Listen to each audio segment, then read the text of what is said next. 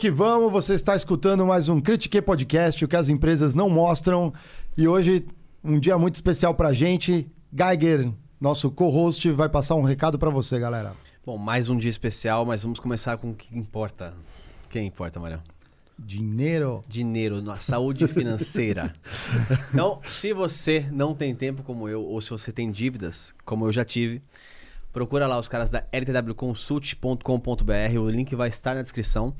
E você pode é, avaliar como você está. Você pode pedir ajuda ou você pode preencher o planejador de sonhos. Então, com isso, você vai ter toda uma assessoria do pessoal, é, como, como atingir os seus objetivos. Então, não perca mais tempo e vá lá. Você também pode fazer perguntas hoje aqui. É, vai em critiquepodcast.com.br, use os seus Sparks, ou seus Quarks, ou as suas moedas que você tiver lá, para mandar pergunta na live que a gente responde para vocês, certinho? Senhoras e senhores, estamos hoje aqui com o André Barrense. Salve! Seja aí, muito bem-vindo, cara. Obrigado. É, obrigado aí por aceitar o convite. Eu que agradeço, pô. É, Privilégio estar aqui com vocês pra gente bater um papo. Mais um mineiro aqui na nossa sequência de Meu Minas Deus, Gerais. Né? Foi uma. Exato. É, máfia. Uma máfia, máfia do pão de queijo.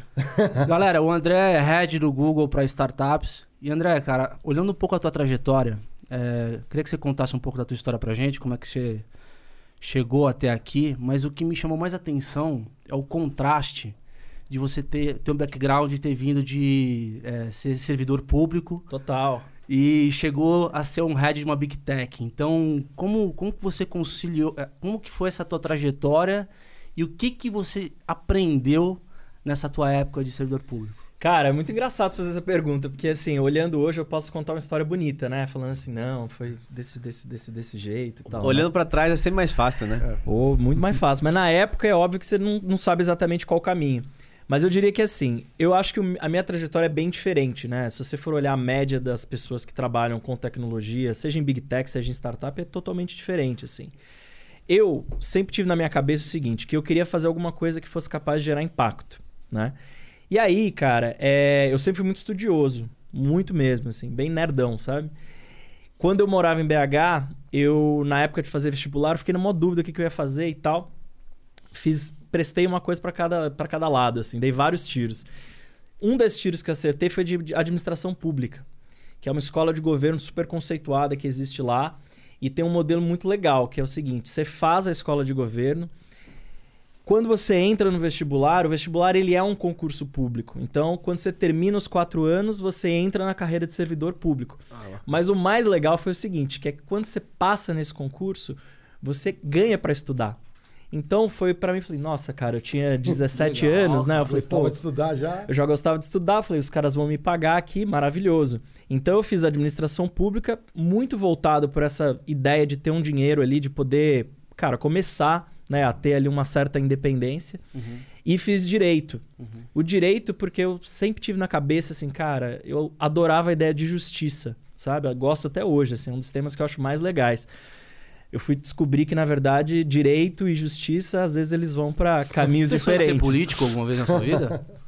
Cara, eu já pensei, já fui convidado várias vezes. Administração pública e direito? É, não, e aí eu entrei no governo e eu, em 10 anos eu fui de estagiário a secretário de Estado. A última coisa que eu não fui foi ser governador. Mas eu cumpri, assim, a jornada inteira. Mas muito com essa cabeça de... Cara, o governo, ele é uma baita plataforma para quem quer fazer impacto. Imagina o seguinte, que qualquer empreendedor está buscando um mercado, né? Um mercado que seja grande, que tenha um problema do tamanho suficiente que vale a pena você investir seu tempo, sua energia. Uhum. Eu falo que o governo ele tem quase que o monopólio de alguns mercados, uhum. né? Então, se você conseguir fazer uma solução, que no caso é uma política pública, que vai resolver o problema, a escala já está dada. Então, você consegue impactar a vida de milhões de pessoas. No meu caso, eu trabalhei no governo de Minas Gerais, que é um estado que tem 20 milhões de pessoas. Então, assim, o que eu fazia tinha impacto na vida de cada uma dessas pessoas. Então, essa ideia para mim sempre foi muito especial. E aí eu falo que eu nunca tive apego à carreira. Tanto é que eu saí da carreira. Então eu falo que eu, eu empreendi no governo até o momento que eu senti que não era mais o lugar de maior potencial para alcançar o que eu queria. Então eu fiquei aí de, de tempo de jogo 10 anos De bola rolando um pouco menos, porque eu fiz mestrado na Inglaterra, estudei também nos Sim. Estados Unidos durante esse período. Mas, assim, foi uma formação absurda que eu tive. E eu falo que foi um privilégio porque é, meus amigos todos achavam uma loucura eu querer trabalhar no governo, com uma baita formação que eu tinha e tal. Só que ao mesmo tempo eu fui exposto, cara, a uma quantidade de desafios, problemas complexos, egos, dificuldades de fazer coisas grandes com pouco dinheiro, que me deram uma casca muito forte para qualquer outra coisa que eu quisesse fazer. Então eu falo que o capítulo do governo na minha vida, como empreendedor público, é talvez a, base de tudo que eu fui fazer depois. E aí lá no governo, o meu horizonte também se abriu para várias outras coisas, inclusive para startups para trabalhar com inovação, com tecnologia, desde 2005, 2006 que eu trabalho com isso. Mas no governo em si, você já trabalhava com tecnologia? Já. Ah, tá. Eu, em 2005, 2006, cara, a gente, eu participei da implantação dos- das primeiras incubadoras nos parques tecnológicos, né? Então, só para você saber, né? Acho que a gente vai falar bastante aqui sobre ecossistema de startups. Sim. Cara, uma das coisas mais importantes para qualquer ecossistema de startups é talento, né? E talento, a gente normalmente pensa né, em talentos que saibam criar tecnologia. E isso está muito ligado às universidades, aos centros de pesquisa e assim por diante. Basta se olhar, por exemplo, ah, todo mundo fala, nossa, Vale do Silício. Pô, você pensa em Stanford, você pensa em Berkeley e assim por diante. Ah, é, Cambridge, né? Em Boston, você pensa em MIT, você pensa em Harvard e assim por diante. Então, as universidades são esses nascedouros né, de talento de tecnologia e também de startups. Então, quando a gente começou a fazer isso com o apoio do governo, eu participei da implantação de pelo menos uns 10 centros né, desses e pude conhecer de perto o que estava acontecendo na academia, que ainda não tinha essa ideia de chegar ao mercado como uma inovação transformada em produto e tecnologia. Então, assim, foi uma baita vivência que eu tive.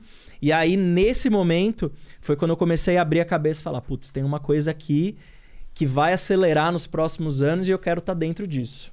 Então foi, foi, foi, foi super importante assim na minha vida, cara. Que legal, cara. Conta um pouquinho dessa passagem aí, né, de, de governo, que é muito interessante, né? Porque né, a gente, no, no, no- no caso, é uma experiência muito rica, porque você estava no meio e o pessoal que está de fora não entende, às vezes, acha que aquele famoso estigma de que o servidor é vagabundo. É, Mas essa, é a minha, essa é a minha primeira pergunta. você acha mesmo? É porque assim, né? tem, É. tem duas coisas. eu Não, vou, não quero te dar a resposta, que a resposta é sua, óbvio. Mas, é, claramente, uma coisa que até alguns chefes e pessoas de é, headhunters me falavam é pessoas boas andam com pessoas boas. Sempre. É, se você prosperou como prosperou, pode ser que você tenha uma visão de pessoas que estavam à sua volta e que eram pessoas boas. Mas tirando essas pessoas que são, evidentemente, seus amigos, é uma realidade que é uma marcha mais lenta ou não? Ou de fato os caras estão lá querendo trabalhar Cara, na maioria? Essa é uma ótima pergunta e eu vou te responder com uma coisa que eu já pensei várias vezes e que vale para qualquer organização, né? E a frase não é minha que eu vou falar, que é o seguinte: todo, siste- todo sistema está perfeitamente alinhado para produzir os resultados que produz. Então tudo é uma questão de sistema de incentivos, né? Então assim, quando você está numa startup, os sistemas de incentivos eles são postos para que meu você trabalhe em altíssima intens- intensidade porque a recompensa também vai ser nessa Sim. mesma proporção. né? No caso do governo, cara, os incentivos e os modelos de incentivos, Ao longo prazo. eles estão desalinhados, né, na maioria das vezes. E a gente está até vendo agora, né, essa reforma da administração pública, justamente para tentar dar um pouco mais de velocidade, um pouco mais de celeridade e um pouco mais de processos que ajudem a mover essa máquina que é pesada, cara. Você pensa assim, que tem determinados governos que têm centenas de milhares de servidores, né? É, imagina que, cara, como é que é para organizar a cultura, a estratégia, a visão, as metas de uma organização desse tamanho. E que, ao mesmo tempo, cara, carece, de fato, de boas lideranças. Porque você acabou criando né, essa aura de que, putz, governo não é lugar para quem quer realizar, entregar, empreender. Eu já acho, cara, que o governo é um ótimo lugar para quem quer empreender, realizar e criar impacto. Desde que você tenha clareza de como construir esses incentivos. Lá na época, a gente fez uma coisa super legal que foi a gente criou os primeiros acordos de resultado, que era basicamente assim, todo servidor tinha uma meta e se ele cumprisse uma meta, ele ganhava um bônus. Então assim, que era uma coisa que você falava, putz, toda empresa consegue fazer isso. No governo, precisou de legislação, precisou de um monte de coisa. É, até, mas aí é o povo que tá em casa e vai falar assim: ah, mas pra que eu vou dar um bônus se ele já ganha para trabalhar? É, mas esse é o lance que eu acho que a gente precisa mudar um pouco essa cultura. Porque quando você vira e fala assim, tá, ele já ganha para trabalhar, super. Só que se ele ganha com base na performance dele, você concorda que ele vai ter um incentivo muito mais claro para entregar. Com eu certeza. falo que assim, né, as carreiras que têm incentivos claros, tipo fiscal da Receita, Aham. é, carreiras que são as carreiras de arrecadação normalmente, nas que cobram imposto, Exato. né? É. A turma, meu, tá correndo atrás da meta e tá correndo atrás Não, e- de onde eles sabem que vão conseguir a meta de uma maneira super engajada e super motivada. Só que isso não vale para todas as áreas, E entendeu? também não dá Exato. pra né, exonerar também E aí por tem baixa esse- performance. E aí né? tem essa questão que é, cara, teve uma, uma má avaliação, duas más avaliações, três más avaliações, a legislação até permite que você faça né, a demissão de um servidor. Só que aí tem toda a cultura da organização, que aí vocês sabem que né, a cultura come a estratégia no café da manhã, né? Então, cara, é aí, meu. É blindado, né? é- blindado. Aí a cultura engole quem quer fazer.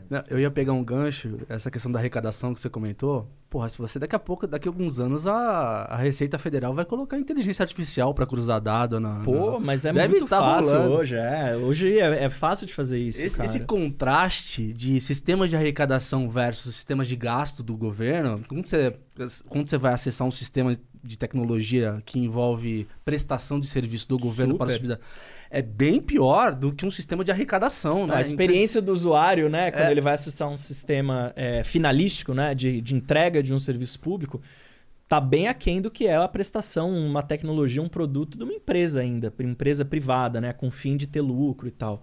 É, mas, por exemplo, tem umas áreas do governo que estão há muitos anos, meu, super tecnológicas, com um monte de solução de ponta, mas normalmente são essas áreas de arrecadação, né? Não as áreas de gasto. Ou voto.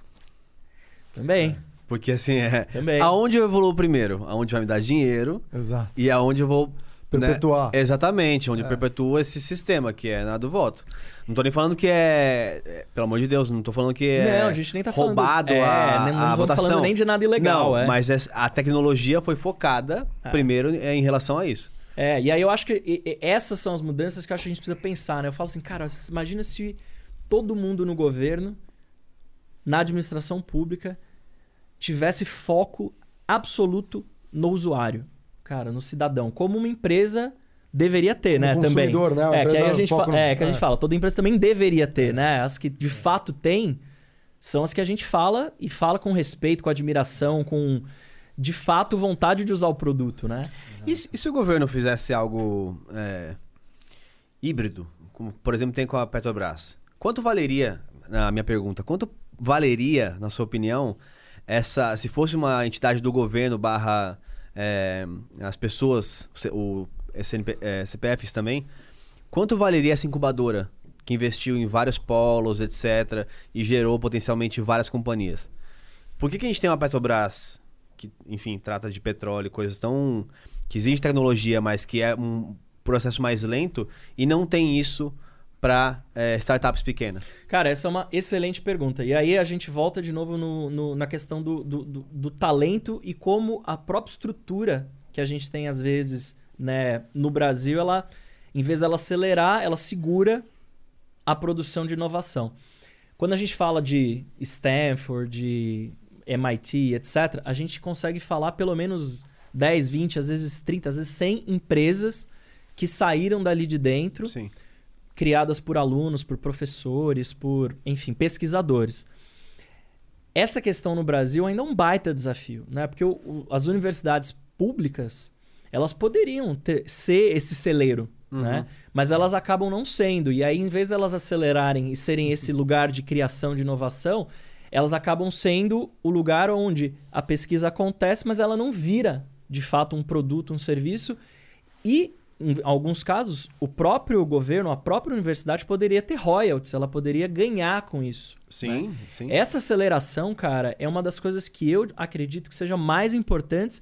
E aí passa também pelo modelo de incentivo das universidades. Né? Então, assim, hoje as universidades elas são estruturadas para que você tenha o quê? Publicação de paper, publicação de artigos e assim por diante.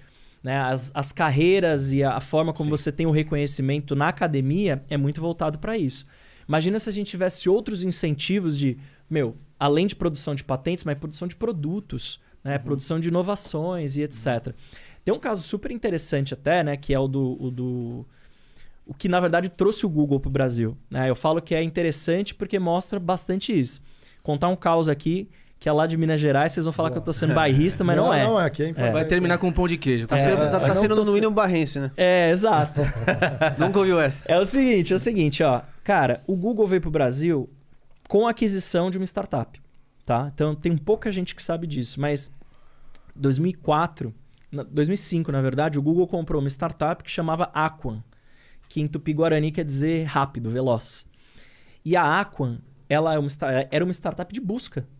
Então, quem aqui é das antigas vai lembrar, meu, do Ball, do Eu usava o, o, K, o KD, KD. e o SIC. Essas tecnologias de buscador, Cadê? é, elas têm várias que surgiram no Brasil. E várias delas que foram criadas pela Aquan, eu falei, pelas ramificações da Aquan, que eram os, os pesquisadores de um mesmo grupo de pesquisa do Departamento ali de Ciência da Computação. E aí a Aquan, que foi fundada por quatro professores, nasceu dentro da UFMG. Nasceu dentro da UFMG, dentro do Departamento de Ciência da Computação. E aí, de repente, eles se viram na seguinte situação. Eles começaram. Eu falo assim: o negócio começou a dar certo e virou um problema. virou um problema. Então, o professor Berthier, até um abraço Problema pra bom, ele. né? No caso, né? Problema bom. Ele conta esse caso de uma maneira meio. uma piada, assim, né? Porque tem dois casos que ele conta, e aí eu, eu tô, tô, tô falando aqui em nome dele, mas ele conta dois casos muito bons, assim. O primeiro é o seguinte: ele fala que eles ganharam lá um edital, né, para comprar. e- e O edital tinha um valor e eles podiam comprar servidores. Imagina que o servidor naquela época era um servidor é. local, físico, né? É o mainframe da IBM ali. E aí, provável, é. E aí eles compraram isso. E aí, de repente, a UFMG, o pessoal do departamento virou e falou assim: olha, a gente tem um problema, porque você está consumindo toda a banda e toda a capacidade de armazenagem do departamento, E da, da universidade. gerenciar aqui. E toda a universidade. Então a gente tem um problema. Só que o problema dele era porque, de Infra fato, agora, né? meu, tava dando certo a solução, as pessoas estavam usando e ele tava, meu, serv- tendo que servir ali um monte de usuário. Então, imagina assim, se a UFMG tivesse identificado e tivesse um modelo jurídico, cara, que possibilitasse ela falar assim: não, então eu vou ser sócia desse negócio. O que de fato depois aconteceu. A UFMG, quando o Google comprou a Aquan, a UFMG ganhou uma boa grana Uhum. por conta dos royalties, dos direitos que ela tinha em cima da pesquisa que foi desenvolvida ali dentro. Então ela foi muito bem recompensada. Mas isso é tipo um caso Mas ela não aprendeu e falou, pô, me dei bem numa agora, nas próximas, vamos incubar? Exato. Então tem todo esse processo que aí é muito mais de cultura e também de assim, né, de eu como como eu falo, né, eu sou advogado em rehab, né? É, eu como ex-advogado eu falo, é você encontrar os caminhos jurídicos para fazer, porque isso é possível. Você podia fazer isso com várias universidades, meu Unicamp, é, a USP, e- mas numa velocidade e numa num volume muito maior. Muito maior. É, então eu acho que esse é um caminho incrível que a gente pode pensar para o Brasil, porque aí é quando né, o interesse público e o interesse privado Ah. se juntam para criar inovação. É, pra mim, acho que hoje, no meu nível de confiança, teria que ser público e privado juntos, porque meu medo é que se fosse só público, é, os programas que seriam incubados seriam cartinhas marcadas. Cara, e aí eu vou te falar, eu, né, eu posso falar isso com, com muita, com muita. Mas será que não é um viés seu isso aí? Então, isso que eu Porque vou, eu vou é, questionar. Porque ponto- deixa, É. deixa eu só complementar Vai a lá, pergunta lá. dele. Por exemplo. Aqui a gente Ah. pode criticar tudo aqui. Então vamos, Pode vamos lá. criticar o... Até a crítica. Até a crítica, Não, eu vou- exatamente. Eu vou, eu é. vou, vou- vou formar uma pergunta baseada no raciocínio do Guy, que eu acho que é legal.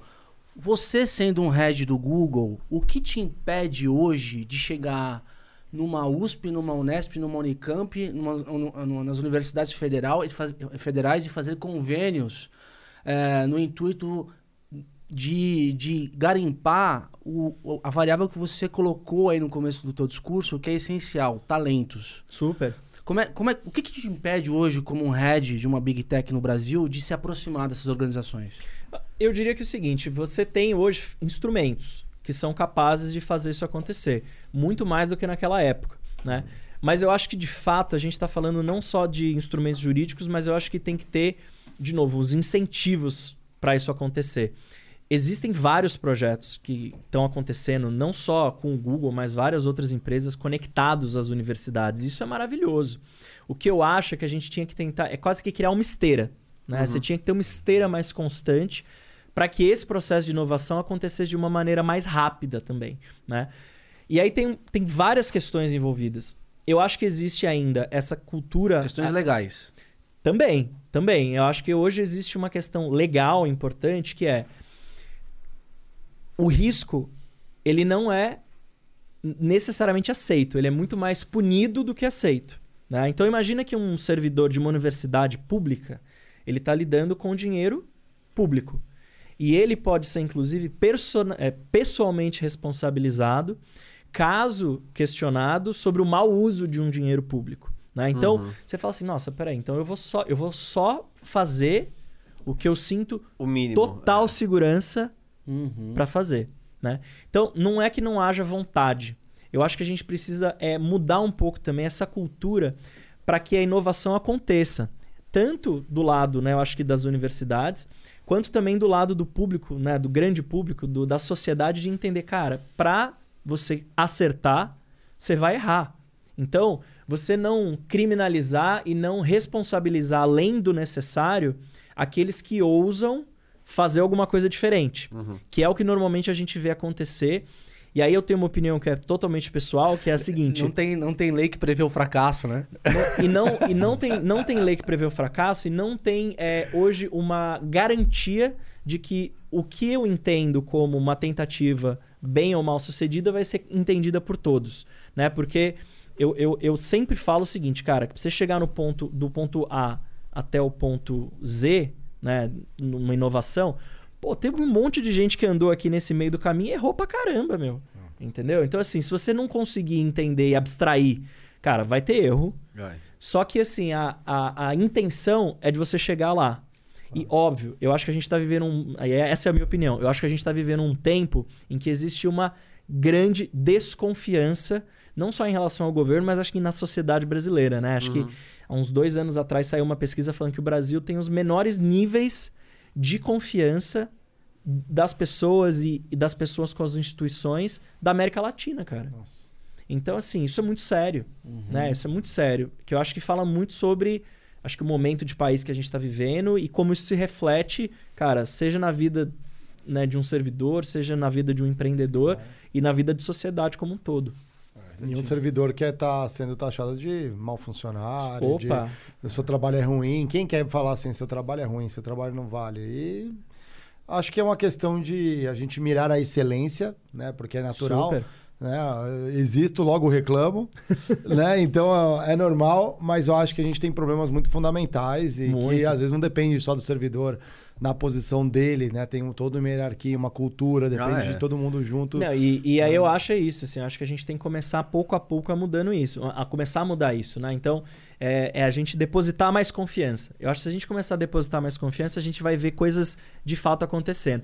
Eu lembro bem, né, é, é, o, o, hoje senador, na época ele era governador, ele, quando eu assumi como secretário, eu sempre fui muito criativo, muito criativo, assim, eu sempre fui tive essa cabeça muito de Você inovar. foi secretário de Ciência e Tecnologia de... Não, eu fui secretário de uma secretaria chamada Secretaria de Prioridades Estratégicas. Ah, tá. E aí, é, a gente trabalhava com algumas áreas específicas nos projetos mais importantes, né? E aí, inclusive, isso é muito legal até, porque o, o, o cargo que existia dentro dessa secretaria era de empreendedor público. Então, a gente, inclusive, construiu a secretaria com essa ideia de que a pessoa está ali empreendendo para o bem público. Que legal. Né? Então, isso é, uma, isso é uma mudança, cara. É, pode parecer pequena, mas é uma mudança Não, que grande. tem uma, um simbolismo e que esse simbolismo gera algumas atitudes que eram totalmente visíveis no dia a dia, assim. E eu lembro o, o Anastasia, né, que é o senador, hoje ele falou comigo direitinho. Eu lembro exatamente, ele falou assim: André, lembre-se, criatividade com responsabilidade. Eu falei, pode deixar. Né? E aí, nesse, nesse momento, acho que eu ter tido formação jurídica e, e obviamente, em administração pública me ajudou muito a, a entender como hackear, né, no bom sentido, o sistema e as oportunidades de ser inovador dentro do governo. Uhum, uhum. Mas é engraçado, cara, porque ao mesmo tempo que você coloca essa perspectiva da confiança, das pessoas, da, da gente ter, é, obviamente, condições de separar ou juntar o público e o privado para construir um ecossistema de inovação, eu fico pensando que, cara, dia após dia, é, simplesmente as coisas, uh, para quem está em casa vendo, ou para mim que estou de fora, não estou diretamente envolvido na, na, na, área, as coisas não andam. Né? É, o governo, você vai às vezes em Brasília, você fala para os políticos, os políticos concordam, precisa fazer isso, isso e isso assado, e, e, e a, o, o, que eu vejo é o, o, governo sendo, como você bem falou, um puta de um cara, import, um, um agente importante. Muito para poder é, induzir o processo de inovação, ficando de fora. Muito. Dessa história, entendeu? Cara, eu acho que assim, gente, eu falo que é, eu, eu, por estar muito tempo nesse mercado e ter tido essa. Eu falo que eu já joguei em várias posições, né? Então, assim, eu já fui empreendedor, sou investidor anjo, é, já fui do lado do governo. Eu, eu, tenho, eu falo que eu, eu conheço ali várias posições desse campo de jogo. Eu tendo a ser, cara, é, também otimista. E eu vou te falar por quê. Eu acho que assim, tudo é, que a gente está falando aqui, é, a gente está a gente tá falando de alguma coisa que é muito nova. Uhum. Então, assim, vamos, vamos partir desse, desse pressuposto que é, é importante, assim.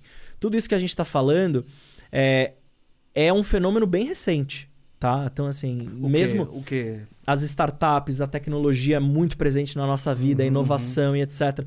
Se a gente for parar para pensar, meu, o iPhone, né, que é um uhum. marco assim super importante, né, da nossa da nossa virada aí.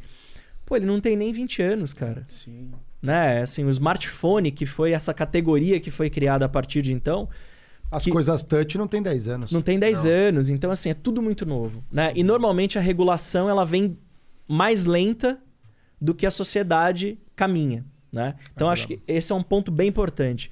E aí eu, eu diria o seguinte, que olhando, por exemplo, para o meu mundo, né? Eu digo o seguinte: a gente está vivendo hoje o melhor momento do ecossistema de empreendedorismo, startup, inovação e tecnologia que eu já vi, tá?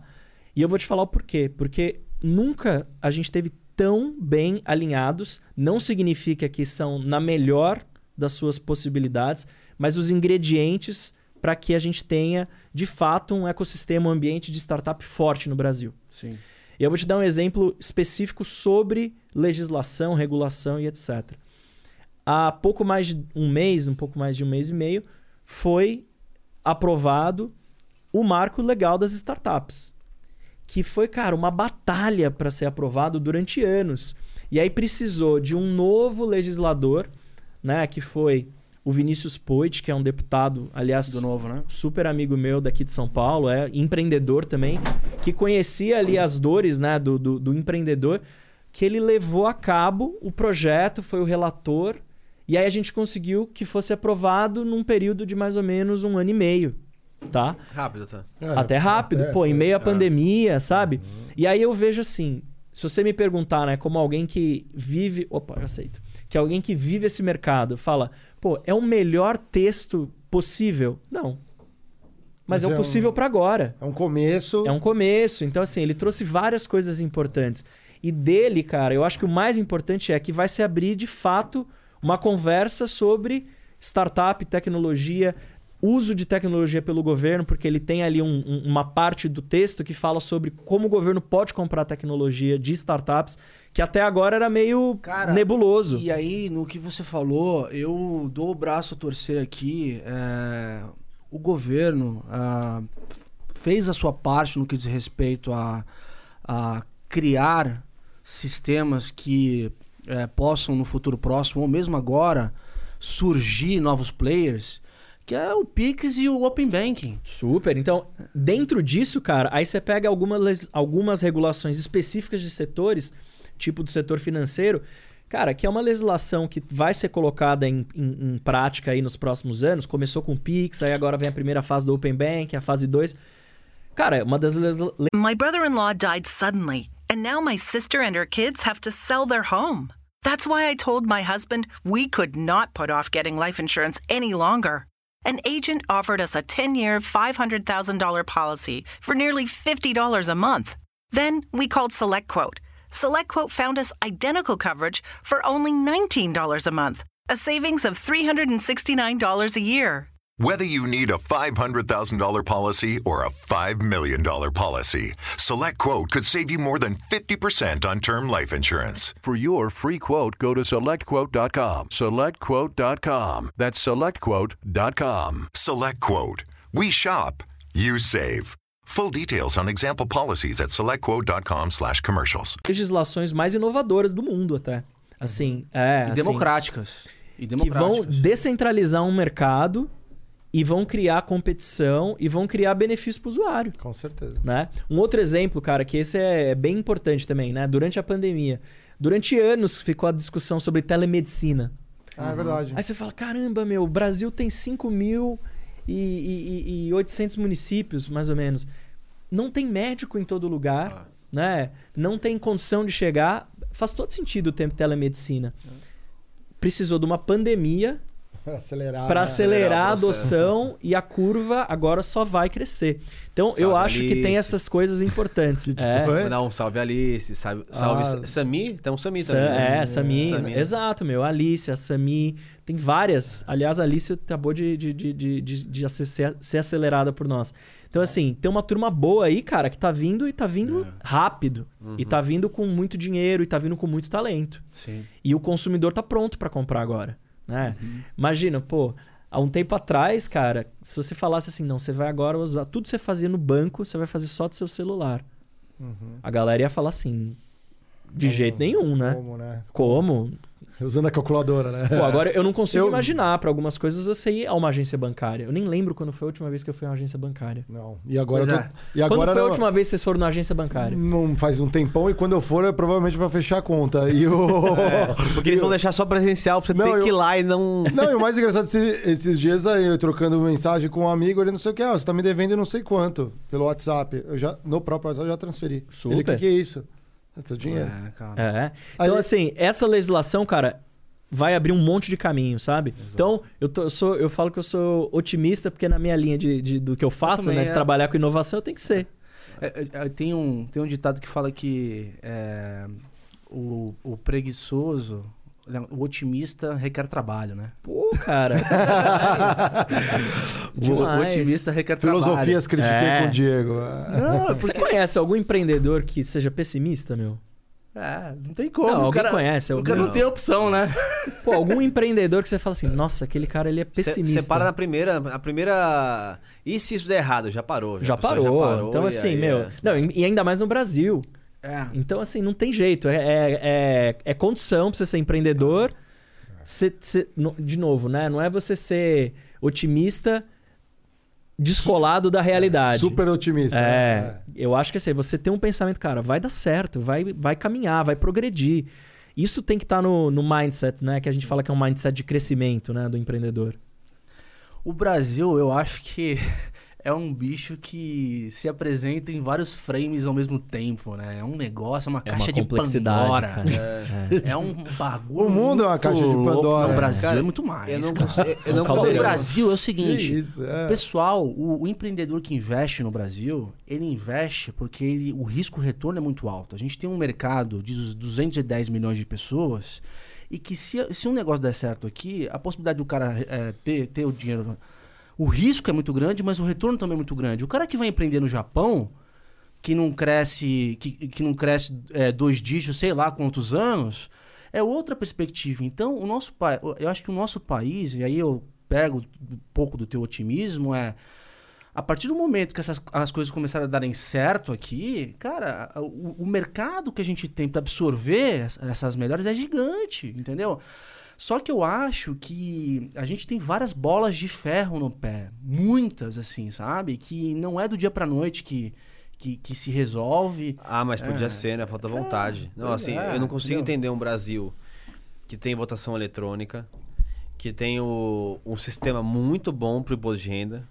Um sistema perfeito. Não, é, é o melhor complexo, sistema do mundo. pra- Mas, complexo, mas muito bom, bem feito. É, e que eu tenho que ir no cartório, pegar uma guia e ir no banco pessoalmente para pagar uma taxa de R$ 3,80 porque eu não votei. Eu tive que fazer isso, tive que pagar aquela multa. Vai no cartório, eles te dão uma guia que não tem um código de barra pra você pagar. tem que ir até o banco e pagar R$3,80. Pois é. Cara, é isso, né? Eu acho que assim. o- o- o- qual, qual, que é, o- qual que é o produto que você mais usa, que você acha, assim, de, de, de produto, um app, ou uma plataforma, ou uma, uma tecnologia que acho que, que você saiba que é feito por uma startup? É, cara, eu diria que hoje é o iFood ainda. É o iFood. É o iFood. O iFood. Era Uber, hoje é iFood. Você. Provavelmente o Uber, talvez. assim. Uber. É. Tá, você. Eu acho que é o iFood. O iFood? Tá. Uhum. Eu uso bastante o iFood também. Aliás, um abraço pro Fabrício. É, o que que, o que que é... O que que vocês acham que é bom, assim, no, no iFood? Cliques até a compra. Então, a, a sua, experiência, a sua É. experiência como usuário ali, ela é... Eu não gosto do iFood, sinceramente. Eu gosto, né? eu gosto. É. Não, eu acho uma boa plataforma, mas ela não é a melhor, eu acho. Assim, eu digo assim, o passo até... É que depende muito do restaurante. Eu acho. E acho que o restaurante que sabe fazer, fica legal a experiência. O que não sabe, ele complica a tua experiência. Mas aí esse é um ponto que é muito importante, né? Que é, que é como todo, né, todo modelo Exatamente. de marketplace, você tem, É. você está desenvolvendo duas pontas. E aí o iFood faz um trabalho excepcional também em desenvolver o lado dos restaurantes. Eu sei exatamente o que você está falando. acho que eu uso mais do que o Uber é é o Mercado Livre. Esse, não, eu ia chegar nesse É. ponto.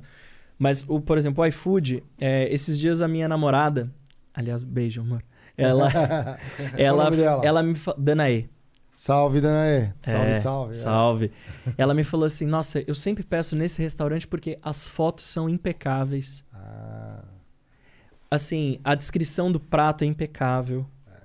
Então, dentro do aplicativo mesmo, eu tenho certeza que eles têm lá muito claro quais são os, os restaurantes cinco estrelas que oferecem isso para o usuário e os que precisam melhorar. Mas independente disso, a sua jornada como usuário ali dentro, cara, ela é ok. é. e ela resolve o seu problema É. de uma ma- maneira super simples. E do lado do restaurante, eu tenho certeza que para quem é um restaurante, cada dia tá mais fácil. Por quê? Porque o que, que eles têm de é, é, ponto muito importante? Obsessão com a experiência e o foco no usuário. Usuário. É isso. É isso. É, Nubank, mesma coisa, uma obsessão com o usuário. É, o Google tem uma coisa maravilhosa, é um é, eu falo que é um, é um, é um caos, né, mas que é verdade. Assim, como é que é a página, a primeira página do Google? É a própria busca, né? Meu, é uma barra. É. E aí eu lembro, já existiu, né? Na época, conta-se que existia assim, ah, não, vamos colocar mais coisas aqui. Não, o usuário ele só quer buscar. O simples funciona, né? Vamos fazer uma coisa que o usuário está buscando aqui. Ele quer uma barra que ele vai digitar o que ele está No máximo tem um precisando. dulo do dia ali, né? No Que- máximo, uma coisa que vai homenagear alguém, né? Que vai trazer uma, uma referência. Então, assim, um essa joguinho se obsessão, acabar a internet. essa Ah, obsessão é. com o usuário, entendeu? É maravilhosa. Chrome, tá O falando. joguinho. É, o- E, e é engraçado, né? Eu, eu falei do iFood porque é quando a competência encontra a oportunidade, né? Por Muito. exemplo, você tem. A gente passou por uma pandemia, um ano duro de 2020, e de repente os comércios ficaram fechados e as pessoas ficaram dentro de casa. Então os caras tinham um pipeline é, de execução. de- devia ter um pipeline de execução violento, né? Porque você imagina a escala de uso da plataforma. Não, foi testada a, Assim, a- todas as, tipo- a toda, a es- toda a exaustão possível ali, né? Exato. Então, assim, os caras passaram a ser parte da vida das pessoas. Mas esse é um negócio que eu acho que é fundamental aqui, que a gente ainda não falou, mas é o seguinte, cara, a gente tá vivendo uma mudança que a gente só vai entender exatamente daqui a algum tempo. né? Eu tava vindo pra cá e aí no, no- Duas coisas muito engraçadas me chamaram a atenção. A primeira era uma propaganda da rádio, da própria rádio, falando o seguinte: escute a Rádio X, porque aqui não é um algoritmo escolhendo pra você, aqui é a gente colocando a música pra você. Como se. É, tipo, eu falei, pô, tipo. Aham. Né? E a outra foi é, dentro de um, de um quadro é, da, da rádio. A, a pessoa falando assim que estão começando, né? O Smithsonian, os museus estão começando a coletar coisas sobre a pandemia de 2020, porque isso vai ficar para para sempre, né? Assim, vai, Sim. vai, vai ser um marco, assim como foi a guerra, Sim. primeira, segunda guerra. É, então a gente está vivendo a história mudar Claro. só que a gente tá fazendo parte disso. Daqui a alguns anos a gente vai olhar e vai falar assim: nossa, ali foi um ponto de mudança de hábito, onde algumas coisas que eram que a gente fala, né, eram nice to have, eram coisas, ah, ok, se eu, eu posso ter isso, passaram a ser essenciais.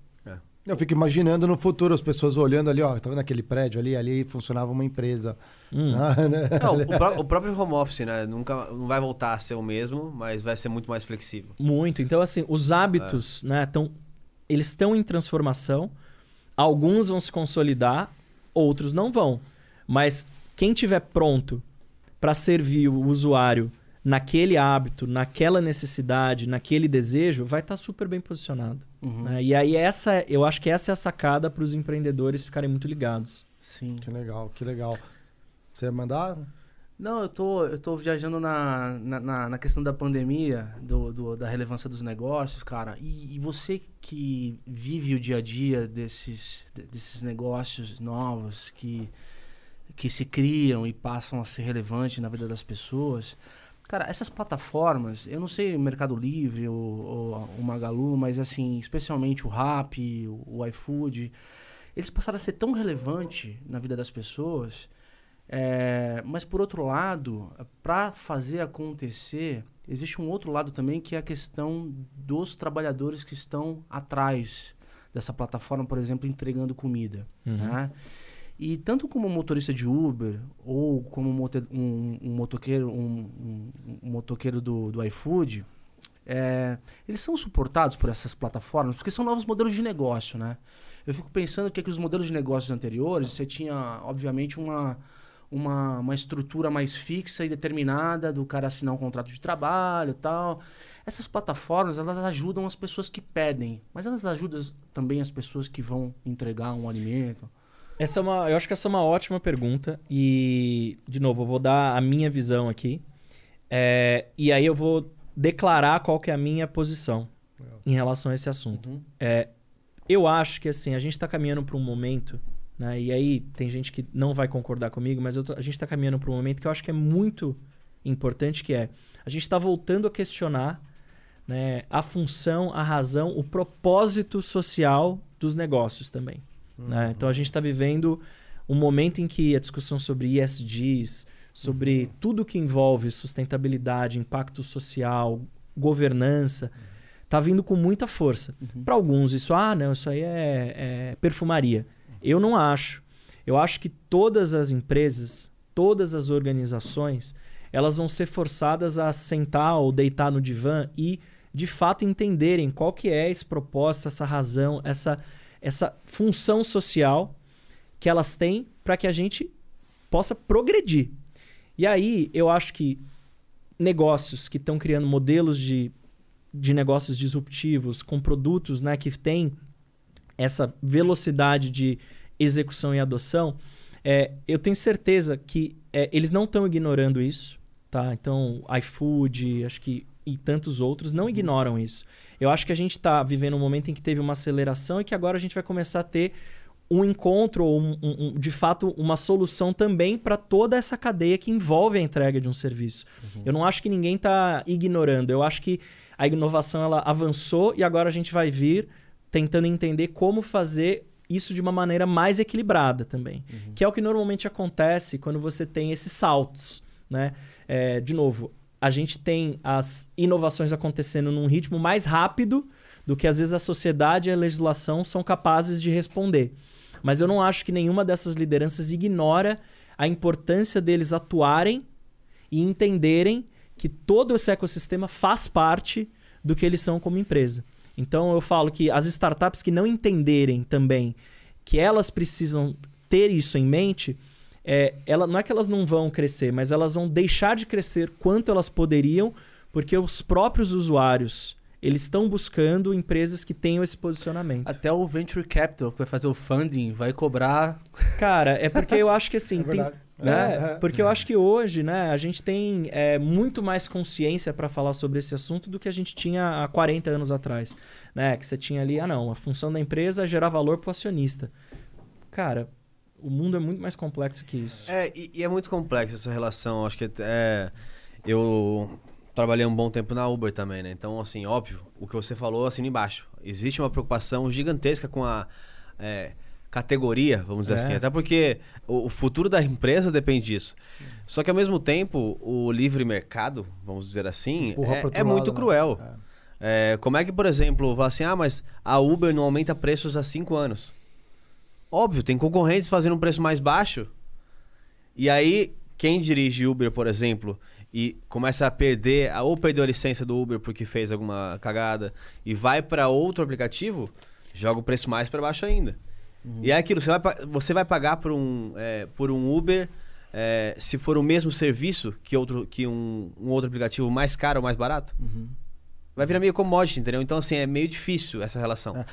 Essa discussão é um pouco filosófica, né? Porque a gente, tá, a gente tá falando de novos modelos de negócio, com novas tecnologias, e é, é impossível pensar que as relações de trabalho elas vão ser as mesmas que, é, que foram quando rolou a Revolução Industrial. Então, assim, eu acho que diante. é- A aceleração da tecnologia é uma coisa meio bizarra, né? Parece que o tempo corre um pouco mais rápido do que antigamente. né? Não, a gente tá falando aqui, né? É, é isso, né? A gente pegou um marco aí que foi né, a, o lançamento do iPhone. E aí a criação, ou de- dali a gente tendo toda essa categoria de smartphones sendo criados. É isso, a gente não tá falando de 20 anos, né? Então, assim, isso no espectro da história, cara, é, nada. É muito É. pouco, é. É e, muito aí, pouco. e aí a gente coloca no ponto, Gair, que é, e até um convidado que a gente vai receber no futuro aí é a transformação dos empregos. É ma- Cara, essa discussão é É foda. Importantíssimo. Nossa, Sim. porque o que acontece? É, a gente vai ser pautado, obviamente que a gente está sendo. ah, as novas tecnologias estão sugerindo novos modelos de negócio, disrupção, etc. As pessoas elas vão mudar. Te- Existem, existem empregos que vão deixar de existir e outros que vão ser criados. Tem um dado, é, imagino que aquele. aquele Dados. Isso se o governo deixar, né? Mas... Dados, precisamos de dados. não, aquele, aquele dado lá, que é super tradicional lá. As crianças que estão nascendo hoje, talvez. é, Não vão estar no emprego. vão, vão, é, Não, vão ter empregos vão que- ser especialistas de, É. de empregos Que que, não existem nem ainda. existem ainda. Mas sempre foi assim. É. Não, não, não. Sempre assim. Sempre foi Sempre assim. assim. Sempre Não. foi assim. não. Sempre assim. Claro. Não é. todas, mas sempre foi a assim. linha do tempo não é tão. Cara, Não, o negócio não. tá andando rápido aqui, cara. Não, mas Tá pensa, vendo? pensa bem. Você pega, sei lá, você vai marceneiro na, na- no Império Romano. Você pode ser um marceneiro agora. Não, não, não. Você- Mas é a outra tecno- coisa, É outra é. coisa já. A, a- a cronologia da, te- da, da tecnologia parece que é um negócio. Pensa 20 anos atrás. A internet é de 2000. Lembra do bug do milênio? A gente tá falando de dois- 20 anos. Bug do milênio. Bug- O mundo ia Porra. acabar. 20 É, anos. ia travar, né? acabar. Ia dar 20 bug, bug geral. Lembra do bug que não foi bug? Cara, o bug que não foi E bug. tem gente que nasceu depois do Bug Milênio. Esse cara é um super vitorioso, né? E depois de- passou 2012 e não teve o Apocalipse Maia. Tá vendo como Pois as é. coisas são feitas Mas, Andrezão, pra- 20 anos, cara. 20 anos é o quê? É nada. É nada. Porra. É nada. Agora, esse ponto, cara, eu acho que é. é- tem, tem algumas correntes aí, né? Tem as correntes que falam, cara, isso sempre aconteceu. Isso nunca aconteceu nessa velocidade. Corram para as montanhas, né? Tipo, os, ro- os, é. os robôs chegaram. Né? Tem essa, tem essa vertente, assim, né? É, eu, eu, eu, eu, né, eu não acho que é nem um nem outro. Eu acho que a gente está vivendo, de fato, um processo que é mais veloz né, do que a gente viveu. Mas, assim, tá- a gente está longe de estar vivendo o Exterminador do Futuro 2, né? Ou 1, né? É. Não é isso, né? Não é que a gente está em, em vias de ter a Skynet e, e não é isso. Ufa. Nossa, o cara do Google tá falando que não vai ter Skynet. Não, tô mas é su- porque eu, eu falo, né? Eu, falo que assim, a- a- a- o campo de inteligência artificial ele existe há muitos anos, o campo de estudo, né? Sim. É. O que, que mudou, na real, assim, sendo bem concreto? A gente nunca teve tantos dados e tanta capacidade De computacional. processamento. É né? isso. Então, assim, essa é a grande transformação. que- Miniaturização também, né? Ficar. E aí, exatamente. E aí, assim, é, o campo né, do, de estudo da inteligência artificial é lá de 1950, né? Marvin Minsky, essa galera. Então, assim, o que aconteceu foi que esses dois elementos fizeram a coisa se acelerar, né? Só que não significa que tudo que a gente está falando aqui vai se concretizar daqui a, a dois anos. Por isso que a gente precisa entender quais são os desafios que a gente precisa hoje atuar. Cartório. Resolveu o cartório. Resolver o cartório. Pelo amor de Deixa eu Deus. te falar, resolver educação. Também. Ah, não, é muito mais Também. essencial. O Então- investimento na educação ali, para igual você estava comentando, né? As incubadoras e tudo mais. Não, e é outra, assim, a gente tá falando aqui de crescimento, as startups e tal. Eu falo o seguinte: de nada vai adiantar isso tudo se não tiver pessoas para trabalhar e construir esses produtos. Hoje, o maior desafio que existe para os próximos 10 a 15 anos para as empresas de tecnologia é o gap, né, a lacuna de demanda e oferta de profissionais de tecnologia. Tem país em que importa essa mão de obra. E aí, pensa o seguinte, que com a pandemia, o mercado virou um mercado absolutamente sem fronteiras. Então, um desenvolvedor no Brasil, ele pode estar trabalhando, ganhando em dólar, em euro, em rupees, não sei. É, para qualquer lugar do mundo. E uma startup brasileira que está precisando de um desenvolvedor ou de um grupo grande de desenvol- desenvolvedores, ela não consegue contratar. É, eu falo que a gente é importante a gente descer para o mais básico, que é assim, cara, tecnologia é um people business. Então, assim, são pessoas que se juntam ali, criam uma tecnologia, um produto, uma coisa. Se você não tem talento para fazer isso disponível, a capacidade de você inovar e de você fazer isso acontecer cai muito. E esse é, o, na minha opinião, esse é o principal desafio que a gente vai enfrentar para o Brasil nos próximos 10 a 15 anos. Sim. Eu quero Eu saber uma coisa bem legal que a gente esqueceu de perguntar aqui, ó. Como É. você foi parar no Google, mas antes, vamos mostrar o que tá rolando no Festa da Firma de hoje aí. Você, não Opa, você conhece a Festa da conheço. Firma? Pô, esses caras aí são uma gangue infiltrada. Com certeza tem algum infiltrado no Google, fica de olho. Será Deve tem? ter. Será é uma que tem? comunidade? Como é que eu. Eu, Eu queria entender sei, a eu forma queria- de. eu São também, é. células. São, é, é verdade. São, são células. São células, são quantas correntes. células são. Você não É, pode falar quantas são. Eu acho que são mais de 500 São aqui no. Brasil. É, aqui, mas são células Ah, infiltradas. eles têm uma. Eu não sei como surge, já que é esse é o do dia. Dá o play, Otis. Vamos ver como é que tá isso aí. Ó. Perguntei ao Cleison da TI quantos chamados.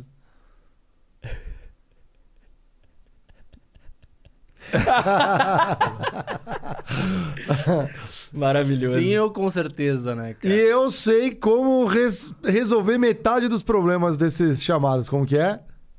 O quê? Metade dos chamados que a TI recebe, como que resolve? Você de- deleta e já separa os azarados, é isso? Não, não, não, não. não.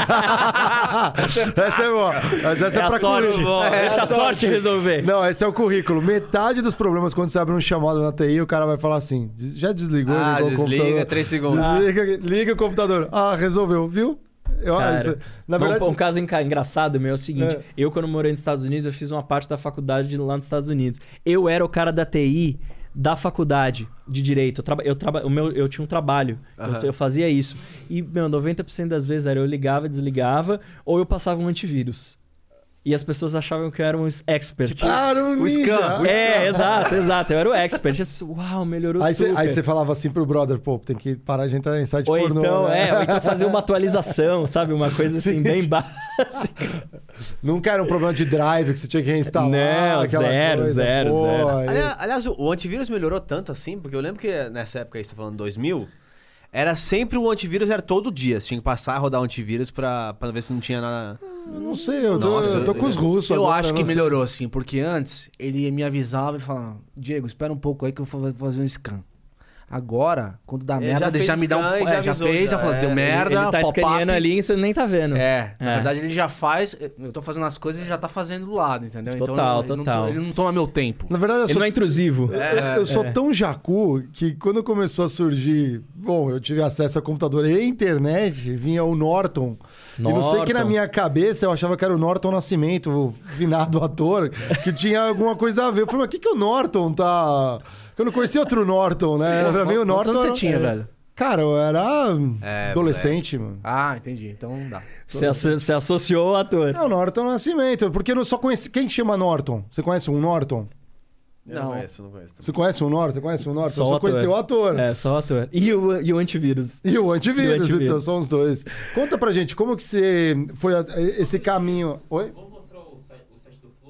Ah, vamos sim, Boa, vamos sim. vamos lá. Ah, Esse é o site do Flow, galera. Se vocês quiserem mandar é, perguntas pra nós, tá aí rolando aqui ó, a nossa live neste exato momento. Aqui. Olha lá. Quantos? Flow? Ah, não. Sparks, Sparks, já tá lá. Tá. Falei que é Ali, Sparks, eu falei que mudou. Aí, ó, Olha lá. agora vocês Ah, podem. Olha lá. Vai lá. Vocês já podem ir ali, ó. Vocês querem fazer sua Propagandas. propaganda, anunciar. Propagandas, boa. Propaganda. Ou mandar a sua mensagem. Ó, que facinho. Coloca ali o seu. Faz o seu login. Olha que boa experiência do É, usuário, tá vendo? Dois Ah, cliques, né? Você Dois, viu cliques, meu, já converteu. Aí, se eu vi essa aqui, ó, dá um soquinho aqui. Aí, essa foi boa, hein, ó, André? Aí, Ah. Aí, galera, viu? tem pra todos os gostos aí, ó. Lembrando que aqui é só 100 Sparks a pergunta, então são 10 reais, 10 pila? 10 pila tá valendo a perguntinha? Boa. Então tá bom. Então tá Galera, quer mandar pergunta? Manda pra mim. Exatamente. Eu vou fazer. Eu vou, já tá aqui meu Spark aqui na mesa, aqui, ó. Vai, Então, põe o como- Spark aí. Como que foi essa, essa ponta é, pra ir pro Google? Eu tenho muito amigo que fala assim, cara, você tá no Facebook, cara, deve ser muito legal comer fandangos e tomar Gatorade Aí a hora fala, que "Você nunca quiser. foi no escritório?" Aí eu falei, mas eu não sei, mas dizem que é assim, tá? É, dizem que é assim. Aí ele falou, não, mas eu acho que o Google deve ser melhor, porque tem puff e, e pebolim. Eu falo, PlayStation "Não, É, também." exatamente. Eu falo, cara, você vai lá você vai trabalhar, você não vai ficar no videogame. O cara acha que Cara, assim, não, é, parabéns. tem, tem um então- Porta dos Fundos, né? Que eu acho que é. que, que, que é meio, meio uma sátira disso. Eu falo, cara, que loucura. Acho que eu nunca. Eu acho que eu nunca joguei videogame no Google. Acho não, eu nunca joguei videogame no Google. Cara, a minha, a minha história é meio, meio não, não comum, assim, né? Então, o que, que aconteceu? Quando eu tava no governo, cara, eu. Na verdade, eu, eu voltei de Londres, eu tava fazendo mestrado em Londres, eu voltei pra cá. E, é- saúde. e aí, é, voltei pra trabalhar já como secretário de Estado. E eu voltei com a ideia, cara, de fazer um projeto pra criar uma aceleradora de startups. Por quê? Porque quando eu tava lá em Londres, eu fundei uma startup com um grupo de amigas, a gente passou ali por um processo de aceleração e eu falei, cara, esse negócio aqui é bom. Eu lembro até hoje como que o, o, o cara da Techstars me falou. Ele falou assim, olha, você vai ter o desenvolvimento de três anos que você teria em três meses na sua empresa. Eu falei, pô, eu quero esse trem, né? Final das contas não deu certo, não foi pra frente. A empresa não, a empresa não encontrou ali o que a gente chama do, do fit de mercado. Uma ideia que na época não, não, não tinha o mercado, hoje tem, eu acho. Mas eu voltei com esse trem na cabeça. E aí, naquela época, é, eu cheguei pro governador e, e a gente, eu falei com ele, falei, olha, eu acho que a gente tinha que criar uma aceleradora de startups. E a gente vai, na época o mercado estava muito incipiente ainda, isso era 2011, 2012. Eu falei, a gente vai virar o maior investidor anjo de startup do Brasil. Aí ele falou, mas como assim? Então, eu falei, pois é, expliquei, né? A ideia de ecossistema, precisa de empreendedor, mas precisa de investidor, precisa das universidades e tal, dos, dos governos também apoiando e tal. Ele topou, e aí a gente criou uma aceleradora que se chamava Seed, ela existe até hoje, na verdade. A gente acelerou centenas de startups. Até ontem o, o, o Matt, que é um empreendedor lá de BH, ele fez um post falando, mostrando assim, da primeira turma de aceleradas. Tinha um monte de sta- startup boa que existe até Ah, hoje. legal. E, e aí, ali foi quando eu, eu de fato falei, cara, esse negócio aqui vai, vai crescer no Brasil. E eu comecei a me aproximar, comecei a fazer cada vez mais coisas ligado ao mundo de startup. Quando eu saí do governo, eu fui para uma startup, ser sócio, uma startup chama Geek, que é uma startup de é, educação voltada para personalização do estudo usando machine learning, inteligência artificial e etc. E aí, um belo dia, eu falo que eu tava. é, e aí, eu já conhecia o Google, por quê? Porque o Google tem um escritório em Belo Horizonte, que é um centro de engenharia. E eu, nesse processo de fazer Minas de fato se tornar ali um, um- um celeiro de boas startups no Brasil, a gente se aproximou muito, fizemos coisas muito legais ali com o Google. E aí, um belo dia, eles me chamaram, falaram: Ah, a gente queria bater um papo. E eu fui lá trocar uma ideia, né? E aí passaram vários meses, um belo dia eu recebo, eu tava na startup e eu recebo um e-mail, Hi from Google. Aí eu falei, nossa, meu, deve ter estourado meu meu armazenamento ali do, do Google Drive, né? Devo ter que vir, agora eu vou ter que fazer o pago, né? E aí, na verdade, era um- uma, uma recruiter, né? Uma headhunter falando, meu, a gente tá recrutando para uma posição que vai liderar esse trabalho de- startups no Brasil. É, você foi indicado, porque a gente acha que você, que você tem um perfil e tal. Que legal. E aí, cara, processo longo, né? Acho que uns seis, sete meses. Vi- Vim parar no Google já há quase seis anos, cara. Então eu vim pro Google em janeiro. Eu vim. Agora até perdi a conta. Em 2016? É, tem cinco anos e meio. Cara, a galera não tem essa noção. Se- Sete anos numa empresa de tecnologia é, é como anos de cachorro. Parece que dá 30 anos, não é assim, muito, né? é muito. É, É muito muito, intenso, é muita né? coisa. Ele tá é. num- numa. Levando à conclusão que a gente teve aqui de que a aceleração do, do, do da mudança é muito alta, né? Então imagina o que você passou Nessa, Nossa. nessa maturação do, do- Como é que, como é, que é o, o ecossistema. De, na, na tua visão, como é que tá o ecossistema de startups no Brasil hoje? Ó, eu diria o seguinte, que a gente tá vivendo um momento que é importante e definidor, assim, na minha opinião. Por quê? Porque hoje a gente já não tem mais aquela coisa de ter que provar que a gente tem boas empresas de tecnologia brasileiras. Hoje a gente pode listar dezenas de empresas brasileiras muito fortes nos seus segmentos. Então, é, a gente tem bons Em empreendedores. scale up já. Em, em, Em estágio, tá eu- eu, crescendo. falei, são, as, Ah. são, as, são as, as startups que elas já se provaram, já estão no seu caminho, Uhum. agora é decidir para onde elas querem crescer. Sim. Né? Eu poderia citar várias que todo mundo conhece e várias que muita Que gente ainda não conhece. conhece. Sim. É. Em especial, eu- eu- na minha visão agora que tô pegando um pouco as coisas do Flow, empresas que é, resolvem dores muito específicas do empresariado. Muito. Contabilidade, Muito. tu mencionar, contabilizei, super Essa boa. Back office. Back office. Nossa, É. é, Conta Azul, contabilizei, um M-Labs. exato, um monte, monte. O M-Labs a gente acabou de, de, de acelerá-los também. Então, assim, legal. tem um monte, cara, que. Usamos. Vocês usam? Usamos. Aí, tá vendo? Aí, todos do Estúdio Flow. Aí, ó. Ó que maravilhoso. E, Assim, eles têm uma baita Eu que atração. indiquei. Ainda É. passei. Uma baita atração. Então, assim, a gente já provou que aqui, cara, não é só que ah, o brasileiro é criativo. Não, o brasileiro é criativo e a gente sabe criar produto de tecnologia. Agora, pra mim, é o desafio seguinte: como é que a gente passa pro próximo estágio? Né? Que é a gente se tornar, de fato, uma referência regional, a gente já é, mas uma referência global. Né? E a gente está no caminho. Mas isso não acontece com uma geração de empreendedores. A gente precisa criar um ambiente que faça isso se tornar um ciclo virtuoso de longo prazo.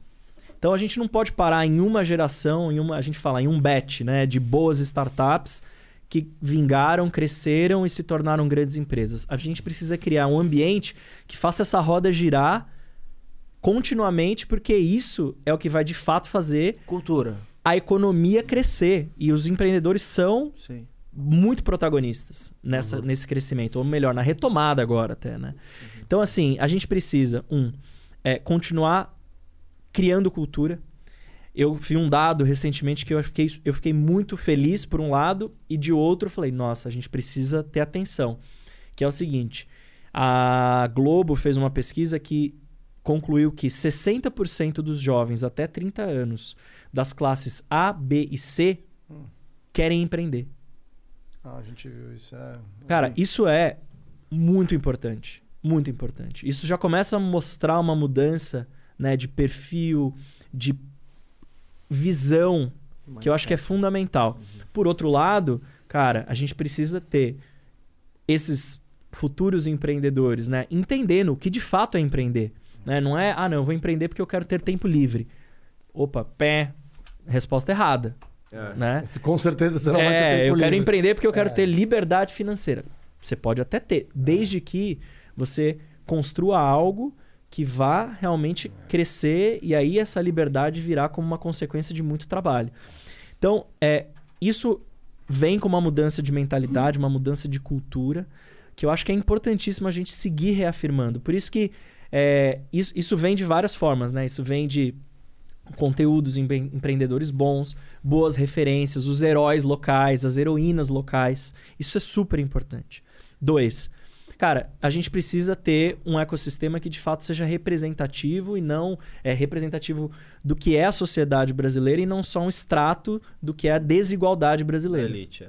né? Então, assim, a gente precisa ter empreendedores não só da classe A, B e C, mas da classe D, que encontram ali um caminho para, meu, ter uma ascensão social geracional, né? E a gente precisa dar condições para eles, para isso Resolvem acontecer. problemas da própria comunidade. Resolvem problemas da própria comunidade. Cara, só colocando um gancho aqui, a última, o último critique que a gente teve, a gente recebeu o, o fundador da- do Razões para Acreditar Legal. com ideias brilhantes em empoderar esses empreendedores da classe eh, C e D. Uhum. D e E, assim, o pessoal na, na- na- mais pobre mesmo. Inclusive, recomendo o público ver lá o vídeo, pessoal. Ele fala assim, é, como, como é um terreno fértil, pessoas que têm ideias e que, na medida do possível, executam no dia a dia, mas resolvem muito problemas, muitos Muito. problemas. Então, dar visibilidade, dar condições a essas É pessoas. super né? importante. É. Meu, espaços como o de vocês, inclusive.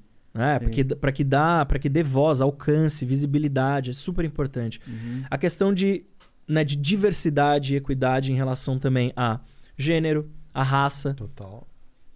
Cara, a geografia, pô, o Brasil é 210 milhões de pessoas. A gente não pode ter só startup de São Paulo sendo reconhecida ou só startup de São Paulo crescendo. Tem empreendedor espalhado por várias comunidades no Brasil. Tem várias empreendedoras incríveis, né? E aí a gente sabe que a gente vive, né, num ambiente, o ambiente empreendedor, ele ainda é predominantemente masculino É verdade. né? É, e também essa questão de raça, cara, que não tem como a gente ignorar. É, É, A claro. gente, eu falo, a gente já saiu dessa caixa há muito tempo. né? Agora a gente precisa agir. Então, é, a gente vive num país de maioria negra, É, é a maioria. maioria negra, 56% Segundo país da do mundo em população, população negra, não? um primeiro país fora da, da África, né? Sim. Então, assim, isso é muito importante, porque se a gente recriar no ecossistema de startups a mesma desigualdade e exclusão que a gente recriou no restante da sociedade, eu acho que a gente vai estar falhando como missão de se criar prosperidade. Se a gente não fizer alguma coisa intencional, a gente vai estar intencionalmente falhando e excluindo. Então, esses são alguns dos desafios. Um outro desafio importante, eu já falei aqui, é o de talento, cara. A gente precisa de talento para trabalhar e para criar as empresas de tecnologia. É difícil. Não dá, cara. É, entendeu? Para digitalizar o cartório, É. entendeu? Não, não, à toa. é meio assim, anedótico, mas é exatamente É, mas é isso. é- Até porque, assim, não à toa já ganham tanto é, mais do que outras frentes hoje. Porque é, oferta e demanda, escassez de profissional. É isso. Cada É vez lei um do mercado. profissional hoje que faz um XY tá 5 mil, 6 mil, 7 mil, 10 mil e, e vai. É. Quanto melhor, pior. Não, e são, as, e são exatamente, cara, são as ocupações de alto rendimento. Sim. né? De, alta, de alto potencial de rendimento, né? E de crescimento. Então, pô, isso é super importante. E a outra que a gente também tem que ter, né? Acho que na cabeça, é a gente está vivendo um ciclo muito bom de liquidez, de disponibilidade de capital. Né? Muito bom. Muito bom. Muito bom. É, a gente tem que continuar fazendo com que esse volume né, e a quantidade de startups também investidas aumente. A gente precisa de mais investidores anjo, né? a gente precisa de mais gente colocando, é, é, colocando dinheiro na inovação, justamente porque tem um retorno potencial desproporcionalmente grande. No Brasil, né? É, desproporcionalmente grande. E por fim, cara, a gente precisa de políticas públicas para fazer tudo isso acontecer e acontecer bem. É, o ambiente regulatório, ele é hoje o melhor que a gente já teve, mas ele ainda não é o melhor que a gente Não é precisa. ideal, né? Pra- é. Ô, André, aí é a minha, a minha pergunta, cara. É, Tem um, eu vi uma matéria recente e o governo andou simplificando o número de dias, por exemplo, de se abrir uma empresa, né? O cara, porra, tá em dois pontos alguma coisa. Sim. Você tem aquela simplificação, etc. Considerando todos os. É, para o empreendedor que está em casa hoje e, e- e quer se jogar, quer acreditar na ideia que tem tudo mais. Você acha que o, o Brasil hoje é um terreno fértil para o cara começar? Processo, processo. É, é, tá bom o tempo que o cara abrir uma empresa, para o cara é, não ficar é, imerso em processo, em burocracia? Como é que Ó, tá? eu vou te falar o seguinte, porque esse é um ponto importante que eu acho que é, é fundamental a gente também começar a desmistificar. Você ser empreendedor não é você ter um CNPJ. Não é a primeira coisa que você faz, não é abrir um CNPJ. Né? A primeira coisa que você tem que fazer é voltar no ponto que você mesmo disse, que é o seguinte: qual que é o problema que eu quero resolver? E o Brasil, ele é, cara, um playground de oportunidades nesse sentido para empreendedor, né? Tem muita oportunidade para resolver ou problemas que ainda não têm solução ou problemas que são mal resolvidos, que a Exato. solução atual não é boa, Sim. né? E aí você consegue fazer uma coisa que seja 10 vezes melhor, 10 vezes mais rápido, 10 vezes mais barato, né? Então, eu sempre falo que tem uma etapa anterior a você ir abrir uma empresa que é você validar o problema e a solução. Porque se você for abrir uma empresa para depois ver se tem de fato um problema e se a solu- solução que você pensa resolve aquele problema e se tem alguém querendo pagar, se você a primeira coisa que for fazer é abrir um CNPJ, cara, você vai estar investindo tempo, energia, esforço à toa. A primeira coisa que você tem que fazer é validar. E aí a validação, cara, é, eu falo que assim, é onde 90% das startups ficam pelo caminho. Sim. É achar que tá criando uma coisa que de fato ou não é um problema relevante, ou que a solução que ela tá criando não resolve o problema. Então, assim, se você for. é, e aí, é, isso vale para o Brasil e vale para vários, vários mercados. Mundialmente, a primeira causa, razão, motivo de falha de uma startup é não ter um mercado. Caramba. Ponto. É. É, assim, é 90%. É, porque a ideia é pensada, talvez, pra cabeça não diversa. Exato. Como a gente tem um, um- uma- um modelo muito não diverso, porque fala, você você perguntou assim, ah, por que, que você usa tanto é, o iFood, qualquer coisa que Sim. seja um aplicativo?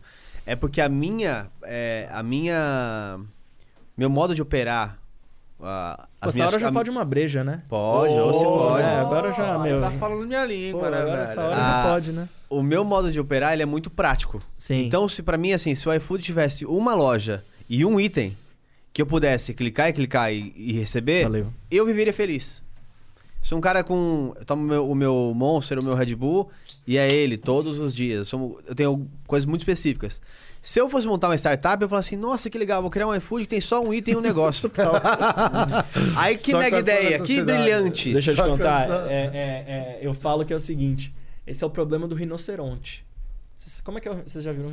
Bom, não sei. Assim, Ah, não. sim. Como é que vocês veem o rinoceronte? Ah, é, eu, acho que eu não- eu- eu- eu- eu- só no zoológico. Vocês É o têm filho, elefantinho não? do Geiger, não é? Ah, é, o Geiger tem a história do elefantinho dele, mas não vai falar essa não. É, não, vocês- Porque ele vai falar no final, né? Mas vocês têm filho, não? Não, co- como, É, que mas como que é porque meu filho adora zoológico, essas coisas, né? E dinossauros também, né? É. Então, assim, o problema do rinoceronte é o seguinte: o rinoceronte ele tem um chifre na frente dele. Ah, essa é claro. Então, assim, ele vê a vida Pô, com aquele negócio ali, pô, né? com o chifre na frente. Então, tudo que ele vê é chifre. É. Entendeu? Então, e assim, é verdade, né? E é verdade, porque É- a vida é- é, é a como ele perspectiva vê. dele, É a exato, vi- não tá exato, errado, mas exato. é só dele, né? Então esse é o problema de você criar uma solução baseada só no seu Na sua problema. perspectiva. É, não tem nada de errado você criar uma solução, você pensar em criar uma solução.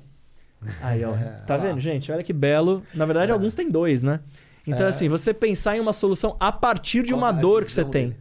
É. A partir de uma dor que você tem. Isso acontece demais. E é super relevante. Agora, você pensar que a sua solução é a solução, aí. É, Isso parece aquela galera que vai naqueles, tipo, The Voice, ou não lembro, Ídolos, que vai cantar na frente dos jurados. E eu vejo cada um, um pior que o Ah, outro. aqueles de brincadeira, de Ele- zoeira. Não, não é, é zoeira, mas não é possível. Acho que ele foi contratado pra cantar mal e ser humilhado. Mas é assim, eu- eu- será que ele não conversou com ninguém e falou assim: olha, eu, vou, eu tô pensando em me inscrever pra cantar? Até aí, beleza. Canta pros seus amigos primeiro. Canta pros seus parentes. Não é possível que alguém falou assim: não, você tá. Mas tem uma coisa, pô, todo- cê- não sei se Feedback vocês conhecem. test. É. É. eu não sei se vocês conhecem. Pô, eu, eu amo ele, assim, eu amo. Ele é o- Exatamente. é. Ah, essa aí é. Essa é muito ah, no boa. MBA a gente viu é, aula de, de, de- inovação, o professor postou isso aí. Então, cara. assim, é, tem, tem, tem um, um- um post do, do blog do Seth Godin, né? Que é um. Ele, ele escreve todo santo dia, né? E aí ele tem um, um- um blog post que chama The First Ten. Que ele fala o seguinte, cara, se você conseguir vender pra 10 pessoas uma coisa, aí tem alguma coisa. E eu não tô falando os 10, assim, a sua, a sua mãe, Sim, o seu sim, sim. amigo. Não, 10 pessoas. Se você, se você vender pros primeiros 10, pode ter certeza que ali tem fumaça. E não é só fogo. Assim, não é só, só fumaça, Fumaça, tem fogo. legal. Tem fogo. Que legal. É. Essa- Então, assim, isso é importante, porque às vezes é uma. É isso, é o, é o, é o, é o iFood de, de Monster. É, exato. É, é o iFood de Monster. Pra mim, se tivesse, já seria Não, metade eu- do problema. Eu, eu não sei como a Monster não pega você de endorse já. Gente, tanto- vamos, vamos patrocinar É, aqui o. Marcelão, Marcelão, Marcelão, não deixa, Marcelo, acontecer um negócio desse, tá vendo? É. É vergonhoso para a Red Bull. Então, Mas você é o cara. Eles nunca vão ligar pra você. Porque você já faz mídia espontânea pra eles. Aonde? Espontâneo ao Se contrário. você negar... Não, é do Red Bull, tá tomando Monster? Falando da Red Bull. Ah, tá. Ele tá falando você pra da concorrência. Monster. Ah, Não, tá. pra concorrência, falando- é. tá, eu tá tomo bom. os dois, mas eu ultimamente tenho tomado mais Mas esse. sabe o que acontece? É. É, é por isso, ó. Red Bull, aliás, vou dar uma, uma- é um feedback para as companhias aqui. Boa. É, que tem muito a ver com. é, não é só também a sua grande ideia, mas a sua dis- distribuição. Execução. E como que isso é, é impactado ao longo do tempo. Eu prefiro o Monster Zero e o Red Bull normal. Monster Zero é muito bom. Não, e talvez não. É, e talvez não porque ele seja melhor ou pior. É porque de tantas vezes que eu fui encontrar o Red Bull Zero e não tinha. Aí eu tomava sempre ou o Red Bull normal, que eu encontrava, ou o Monster Zero. A- o meu cérebro, ele associou que o zero é esse sabor. Que igual a Coca, é boa é- ou não é boa? É aquele sabor. Pra mim, o melhor sabor de zero é o do Monster. Eu também acho. eu E o do dessa. normal do Red Bull. Pode ver, você chega em casa, tem um monte, ele toma todas e não deixa um pra mim.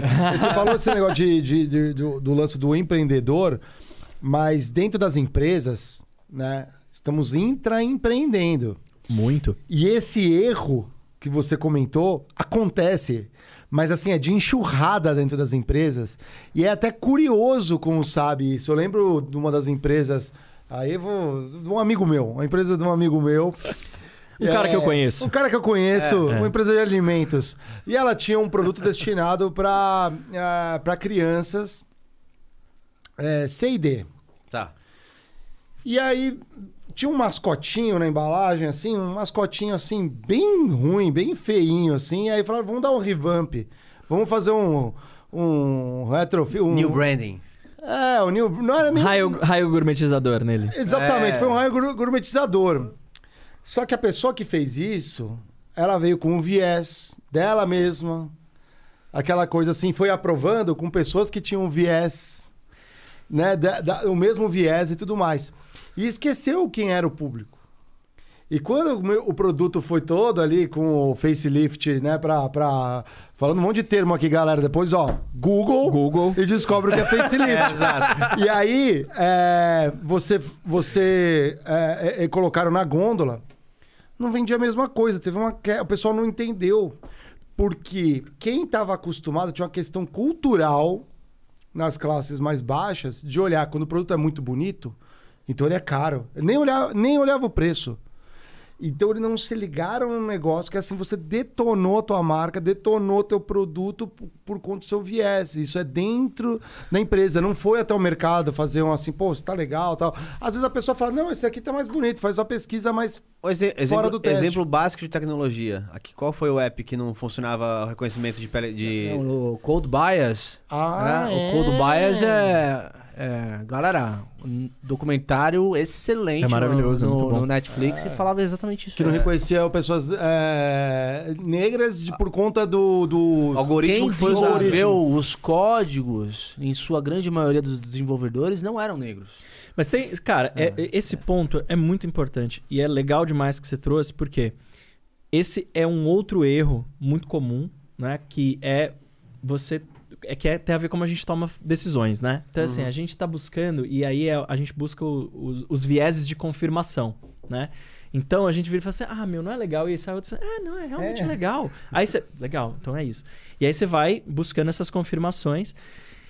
E tem formas de você evitar isso. E não é nada muito high-tech. Então eu, eu brinco que é o seguinte, né? Eu falo assim: sempre que a gente está discutindo um projeto, conversando alguma coisa, eu viro e falo assim: qual voz que tá faltando nessa mesa aqui? E que precisa estar? Qual voz que tá faltando aqui que precisa estar? Quem que eu preciso O advogado do diabo. quem que eu preciso. É, não, e não é nem advogado do diabo, é o seguinte, é, cara, quem que precisaria estar envolvido aqui para trazer uma perspectiva que a gente tá deixando de fora? Claro. Então, assim, essa, cara, é uma pergunta super simples que te livra de um monte de cilada como essa. Um monte de cilada. E esse negócio dos algoritmos, né? A gente fala assim que o- os algoritmos, eles simplesmente reproduzem. Os algoritmos são codados por alguém, né? E eles, às vezes, eles. Ou às vezes não, sempre eles tendem a reproduzir o que a pessoa, ou as pessoas que estão codando, têm de perspectiva, né? O rinoceronte ali. Sim. Cara, tem na história tem muitos exemplos de produtos e não tecnológicos, mas que foram, assim, super é, questionados depois e tiveram que ser mudados porque não consideravam isso. A própria Kodak. Os filmes da Kodak, né, pra quem é, pra quem é, é das antigas aí, cara, os filmes da Kodak eles não eram testados com pessoas de pele escura ou pele negra. E aí, durante anos, você teve sempre distorções Na foto. na foto. Imagina que você tem gerações de pessoas que tiveram a sua, a sua cor real distorcida porque os filmes não eram testados com pessoas de pele escura. Caramba, essa eu não sabia. É. Impressionante. É, outra, cara. É, teste de, de cinto de segurança e airbag.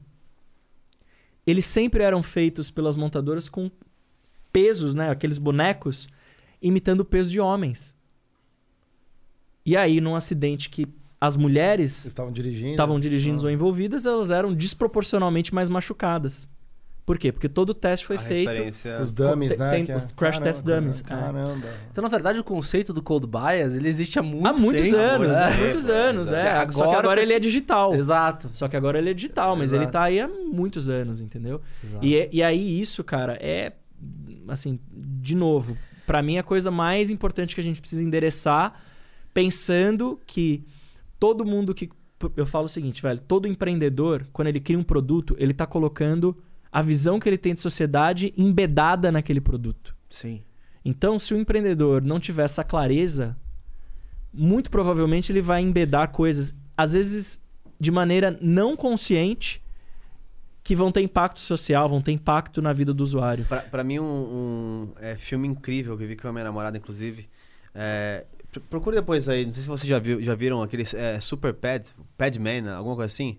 Que é um indiano que é, ele tá tentando inventar um absorvente Ah, feminino. é, é super legal, me falaram, ainda não vi. Muito bom. É, vale muito ainda, a mas pena. tá no Netflix também. Empreendedorismo, É, e ter toda a pegada de você, de fato... E ele tenta- tentava fazer, por exemplo, com as mulheres, olha, testa pra mim. Só que é um- uma barreira complexa, complexa e cultural também lá. Muito, Muito é. legal. Isso, muito legal. isso que você falou, no fundo, ele hackeou um pouco aqui do Critique. Porque quando a gente montou o podcast, eu, a gente, eu olhei e falei assim: a gente não foi selecionando, obviamente, é, é, pelo fenótipo, né? Aí eh, a gente foi por conta de afinidade, histórias corporativas e galera É. que pode dar a cara, a tapa. É, até porque podemos ser cancelados amanhã se a gente falar uma grande besteira. Muito bom. Que legal. E a gente. Excelente filme. muito legal. Acho que eu sei qual que é esse filme, sim. E, o... e aí a gente descobriu que a gente resolve esse problema com os nossos convidados, como você, Pra trazer e botar as ideias aqui. Mas é importantíssimo, cara, porque senão você cria uma, uma, uma câmara de eco ali, né? E aí você fica ecoando uma mesma, uma mesma história, uma mesma voz. nosso caso, a gente eu fica queria brigando colocar- um com o Ou outro. brigando um com o outro. Eu queria, eu queria pegar um gancho, porque é engraçado como o mercado fala sobre isso ainda hoje, né? Eu, eu li uma matéria ontem, Uhum. É, uma matéria de um valor econômico, o diretor da Accenture, é, uma entrevista com o diretor da Accenture, e falava que ó, empresas... é, Era, era quase que um clichê. Empresas diversas são mais inovadoras. Gente, vai chegar um momento que isso vai ser uma não questão. Uhum. É verdade. Porque é o que, o que ele acabou de falar, entendeu? O fato de você ter uma pessoa, uma, uma equipe diversa, uma, uma, uma organização que tem pessoas diversas, não tem a ver só com amor ao próximo. Eu acho que isso aí é, tá meio que na base, né? Tá meio que... Mas tem a ver com EBITDA. Tem Cara, a ver com lucro, porque tem a ver com o desenvolvimento do teu produto final. É óbvio. É óbvio. É óbvio. É.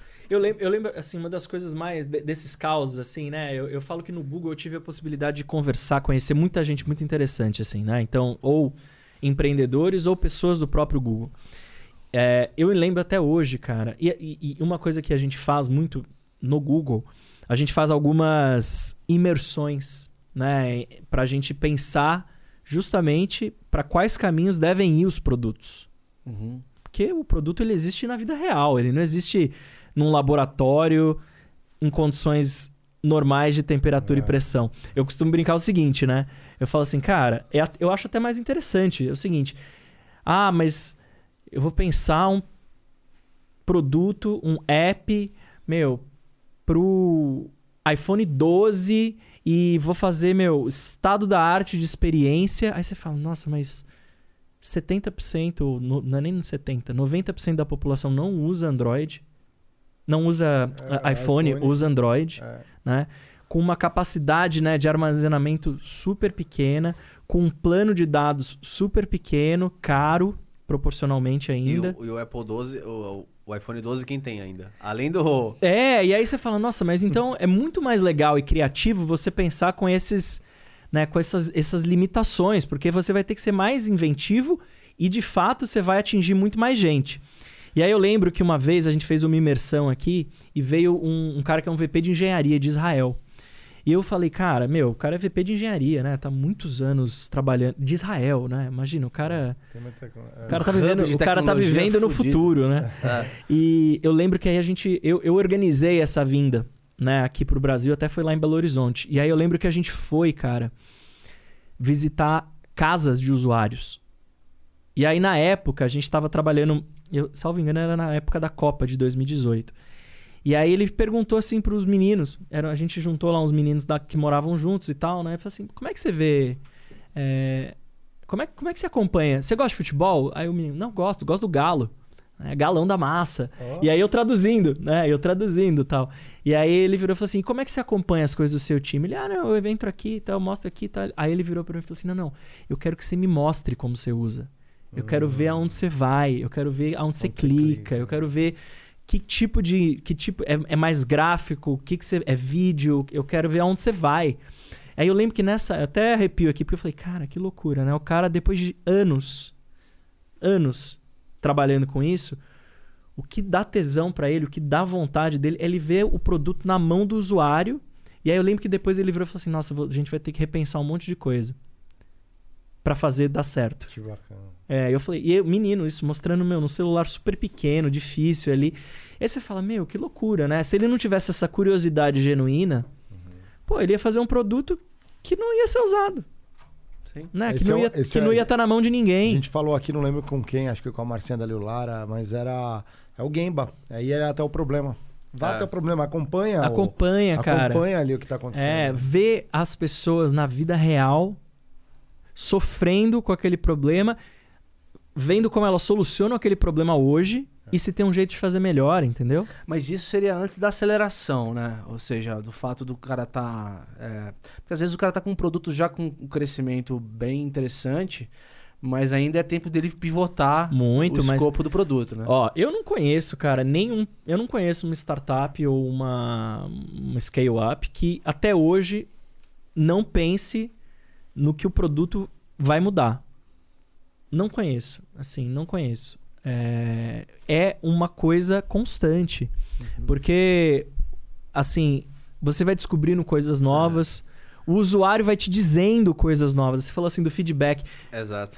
p- pra quem tá assistindo pode falar assim, nossa, meu, ele... e isso é uma da cultura brasileira, assim, né? Nossa, ele tá falando, ele tá dando um feedback. Nossa, vai ser. Vai ser ruim. É. Vai ser ruim. É, parece uma coisa negativa. uma já coisa pro- negativa. Cara, é feedback. Ele tá te falando, ele tá te falando. Ele quer que você saiba como melhorar um produto. Então, não tem como você deixar de pensar na evolução do produto ao longo de sua vida, como empresa. A única certeza é que seu produto vai mudar. Ele pode mudar demais ou ele pode mudar um pouco, mas ele vai mudar. Uhum, legal. Aliás, isso é uma das coisas mais engraçadas que tem. é o podcast verem de o- vocês vai mudar. Com cer- não, com Não, certeza. já mudou. Já Com mudou. certeza. A Então- cada programa. A muda. cada É isso. programa muda. a É, gente tá essa, essa coisinha bonitinha que ele faz de colocar ali, depois você vai ver na, na Cara, gravação. tá super pró, meu. Ele fica um negocinho bonitinho, É. depois volta ao normal e põe os parques. É... É isso, e, e cara. uma, da uma das coisas que a gente fala com o nosso público é o seguinte, galera, qualquer coisa que a gente tenha que melhorar, vocês coloquem no, no, no, no Fala comentário, mesmo. fala Critiquem mesmo. a gente, E eles né? falam, É, eles falam, eles falam. o- essa coisa, cara, da crítica, né? Ela, ela tem um peso negativo ainda, né? No, no- no- na É. nossa cultura. Mas assim, pô, não- eu falo, a pior coisa é um usuário que não gosta do seu produto e sai calado. é. Pô, Não. ele não te deu nem a chance de, de, de melhorar. A gente gosta, porque é, em geral, assim, não do, do que sai sem falar nada, mas a gente gosta do que, do que fala especificamente que ficou ruim. É óbvio. Então tinha coisa, por exemplo, a gente deixava a live, ficava sete minutos daquele pré-live sem ajustar antes de a gente subir o vídeo final. A gente cortou agora pra 30 segundos. Então a gente vai pegando. Só é ruim quando manda assim, nossa, tá uma bosta. Aí você não você não sabe, sabe, tá É. tudo- aonde tá a bosta. Exatamente. Né? Tem alguma parte Exatamente. específica que eu possa me, me Pra eu atualizar? entender né? que tá É. uma bosta. É, mas aqui é muito uma. Ela é uma startup já incubada, porque a gente vai na. É isso. Dentro de uma plataforma que são os estúdios Flow, mas no formato não existe, né? Mas deixa eu falar. O, São muito o eu acho- replicadores, na verdade. É, tem, mas né? o que eu acho muito legal, assim, até pegando uma. fazendo uma analogia, né, com vocês, assim. Hoje, né, essa coisa é, de, de você. Ah, não, é, é uma startup que está encontrando produto. Mas, cara, hoje é infinitamente mais fácil você começar. Infinitamente mais fácil. É, do mesmo jeito que vocês têm uma infraestrutura que vocês operam em cima dela, e vocês estão criando um valor específico, único, e que vocês sabem o que vocês querem, Exato. mas assim, vocês estão operando em cima de uma infraestrutura. As startups hoje têm isso, cara. Então, assim, elas conseguem começar muito mais simples do que era há 10 anos atrás. né? Então, assim, qualquer empreendedor, na verdade, consegue fazer isso.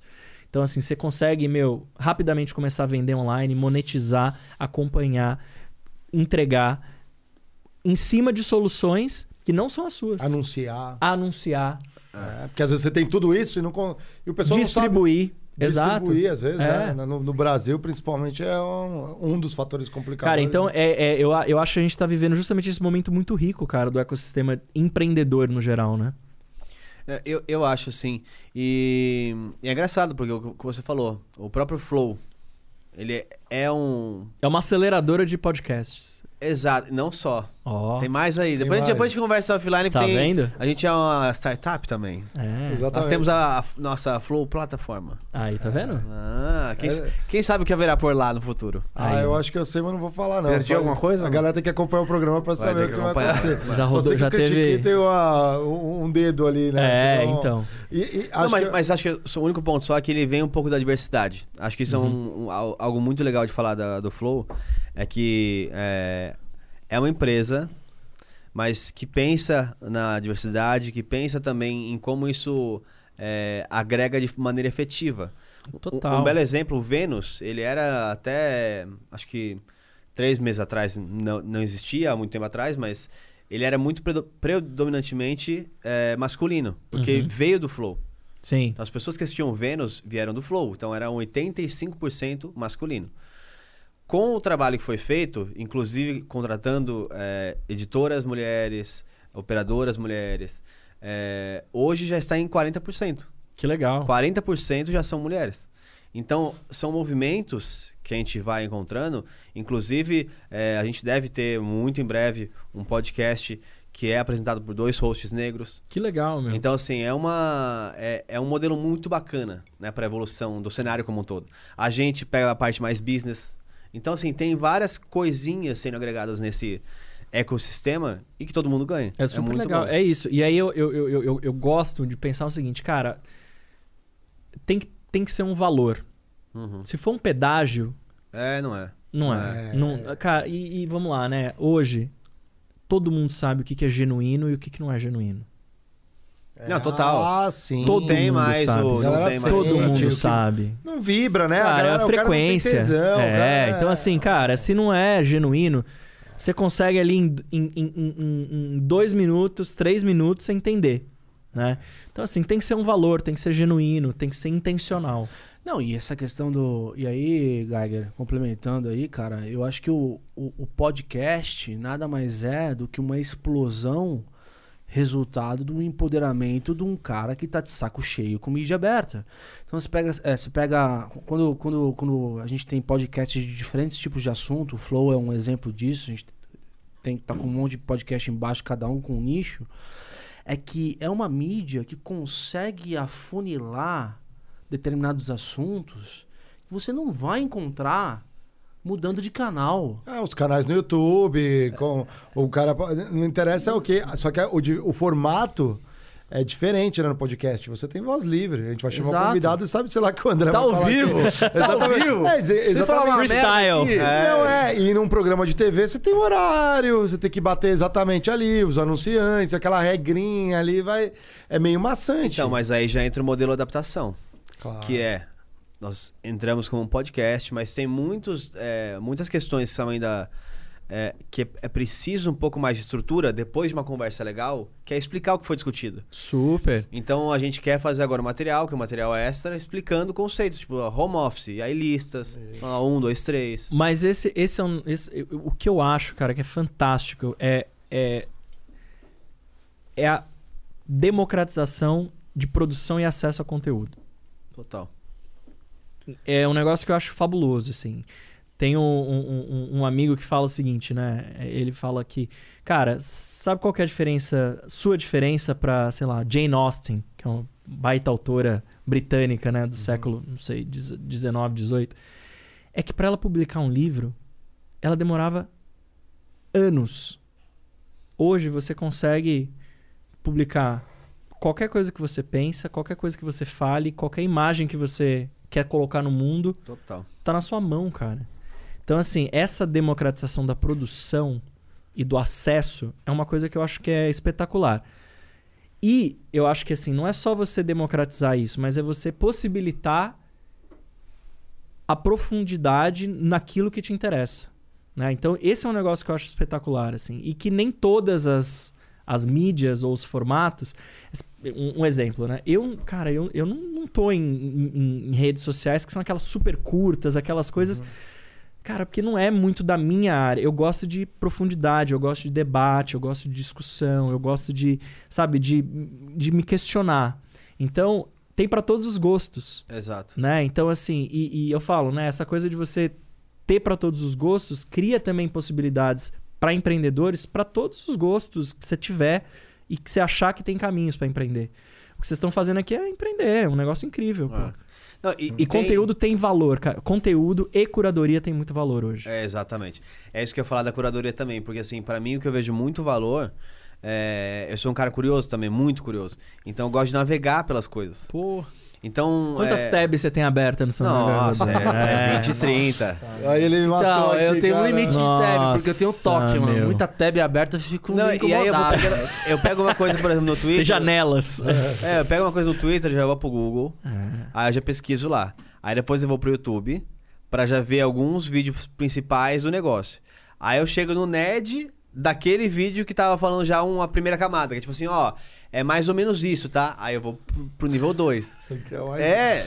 Outro... E, a- e aí o algoritmo te ajuda, porque aí ele vai só te jogando pro, pro nível 3, pro nível 4. É. E aí você fica perdido. é. Super. Eu tenho que dar um recado aqui, galera, que o algoritmo não vai te ajudar.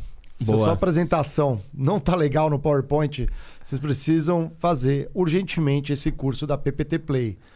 Os, ó, segue o link aqui na descrição do vídeo. PPT Play são os caras que vão te ajudar a melhorar os teus skills no PowerPoint. Não dá, você quer empreender, quer botar suas ideias, mostrar pra alguém, como que você vai fazer?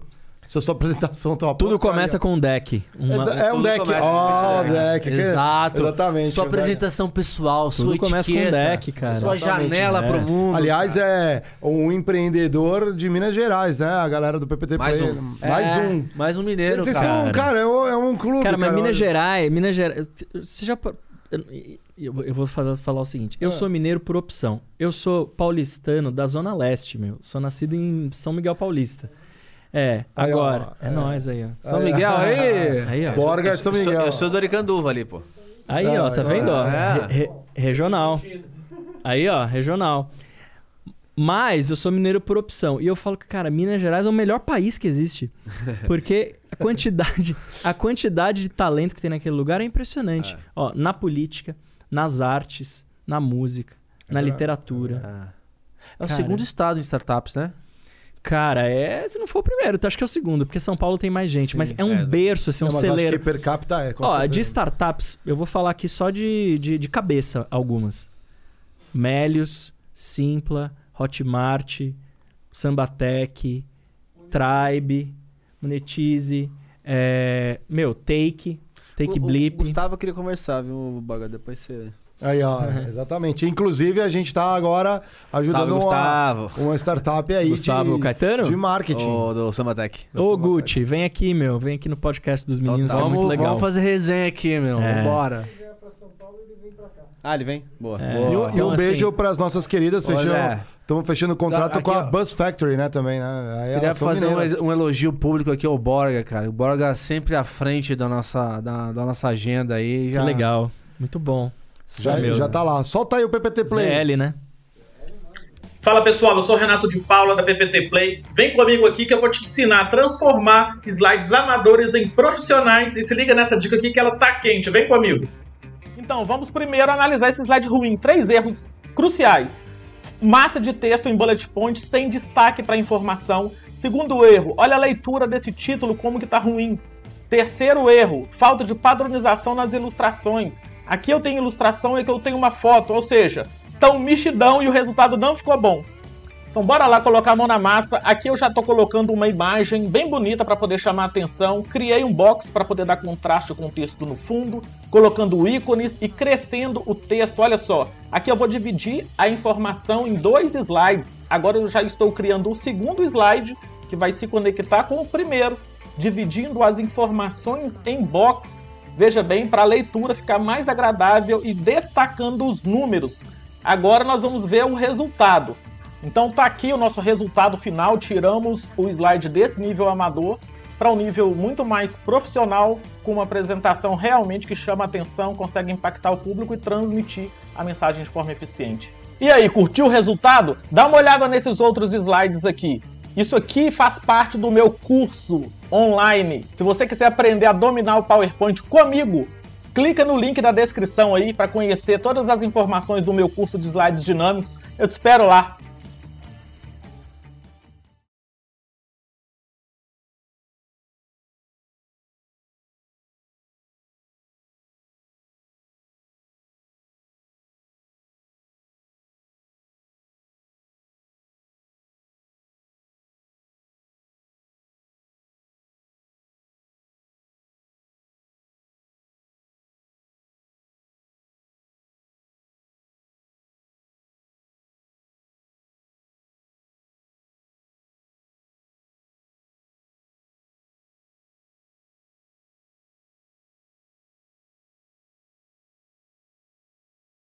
Falando aqui, o Diegão. Fala pessoal, eu sou o Renato de Tá ao vivo, diretor? É, Tá ao vivo, diretor. E a, e a gente. Porra! E eu, que, não, eu, eu, ô, Diego, você viu que a gente está sendo é, destrinchado ao vivo a nossa startup aqui, né? O nosso.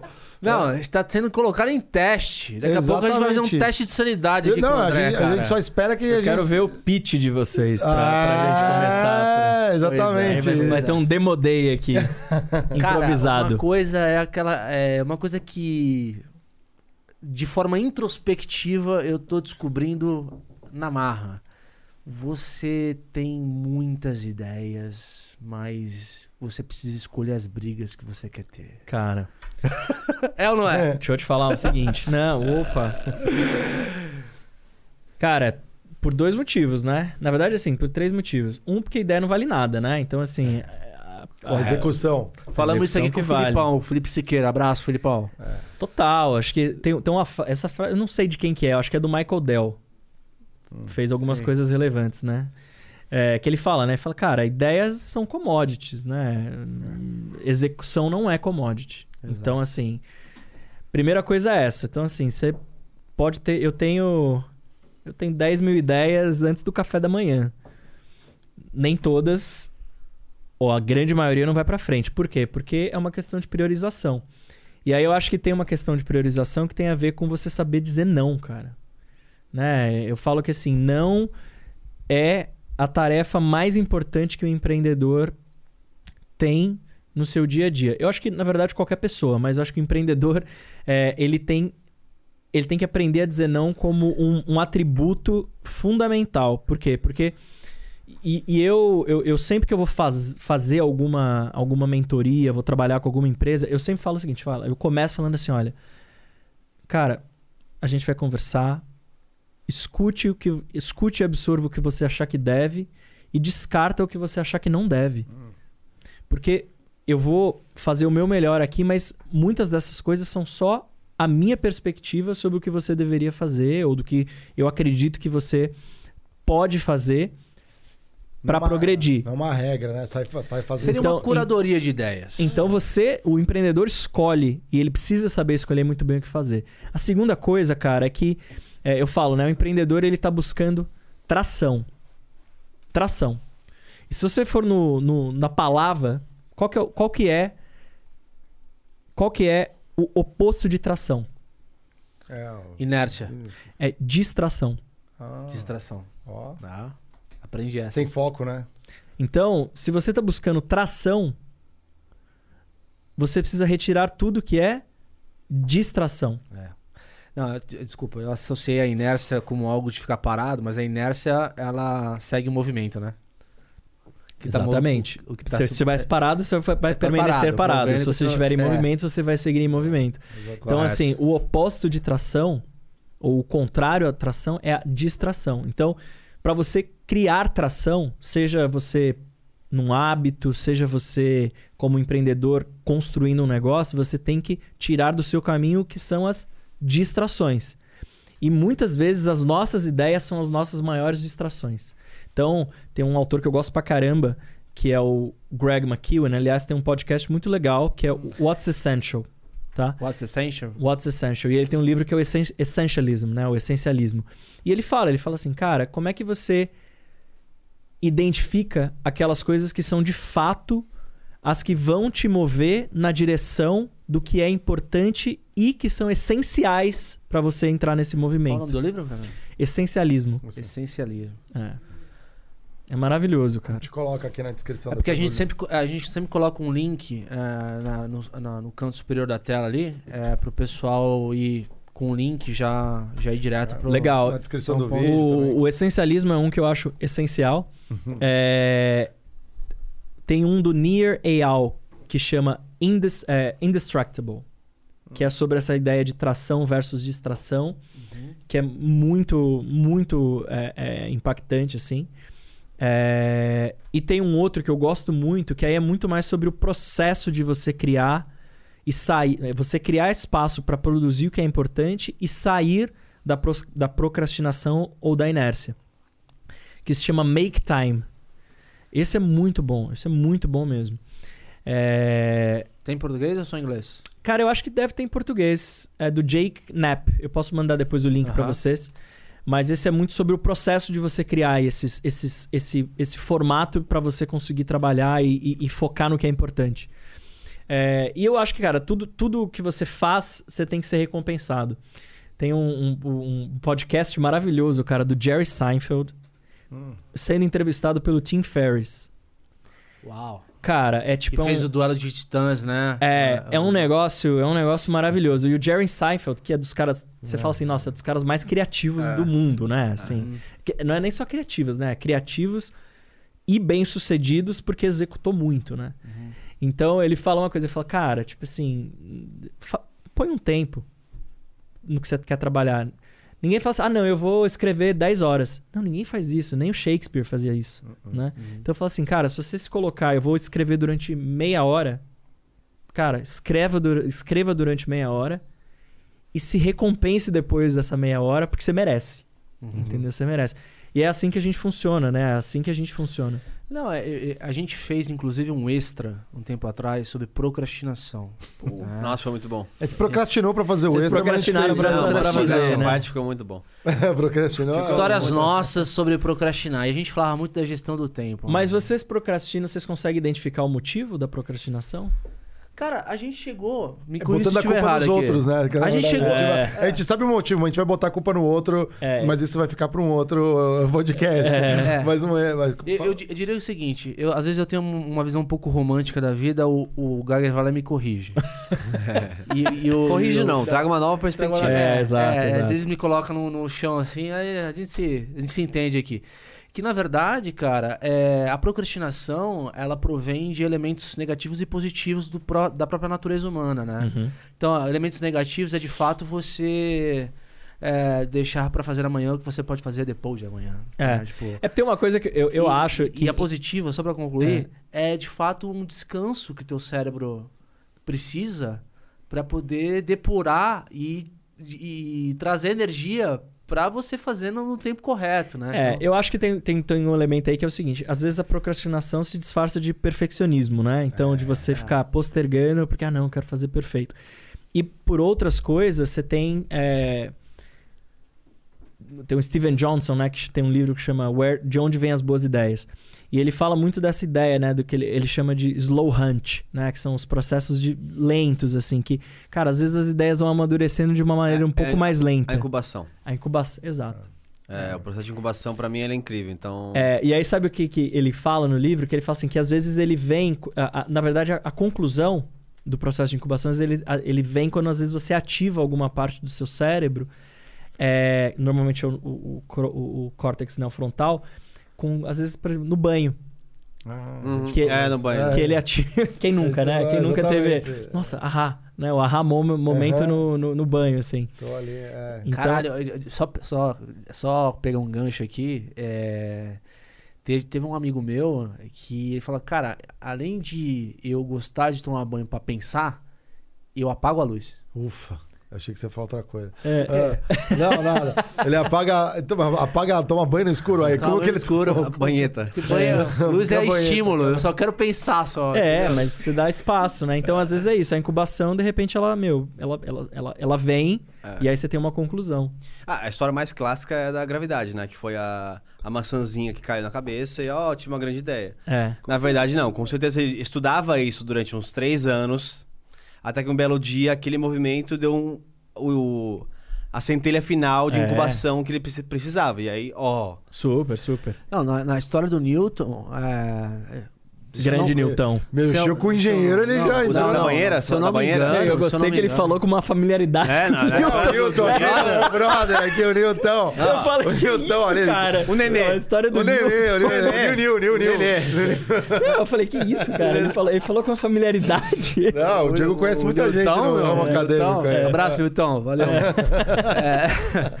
É, se eu não me engano, a formulação da primeira lei, não sei se é a primeira lei ou a segunda, né? Porque ela vem em tempos diferentes. Foi numa pandemia, foi numa, numa, num retiro de, de pandemia, de uma peste que estava tendo lá. Então foi num momento de isolamento que ele teve as ideias, né? Então. É, Não é à toa que muita ideia está surgindo no mundo. Mudou a velocidade, mudou o jeito é, da gente viver forçadamente. E é por isso que muita ideia é, ou acabou surgindo, ou que estava represada, viu espaço para entrar também. É. Mas eu gosto disso que você tá falando, desse, desse, enfim, né, de- desse caos aí do Newton, Newton, né, seu amigo. Eu tinha- É, é, eu, eu gosto de uma ideia aí, cara, que, que, que você falou, ah, não, foi num retiro, né, num, num, num momento, óbvio, Isolamento, às né? vezes num isolamento forçado e tal, mas um negócio que eu acho interessante que é, eu acho que é, às vezes a gente tem uma ideia meio romântica, né, que assim, que nossa, o empreendedor tá o tempo inteiro operando ali em alta performance e tal, não sei o que, meio que né, faca no dente o tempo inteiro. É, e, e- e não é exatamente assim.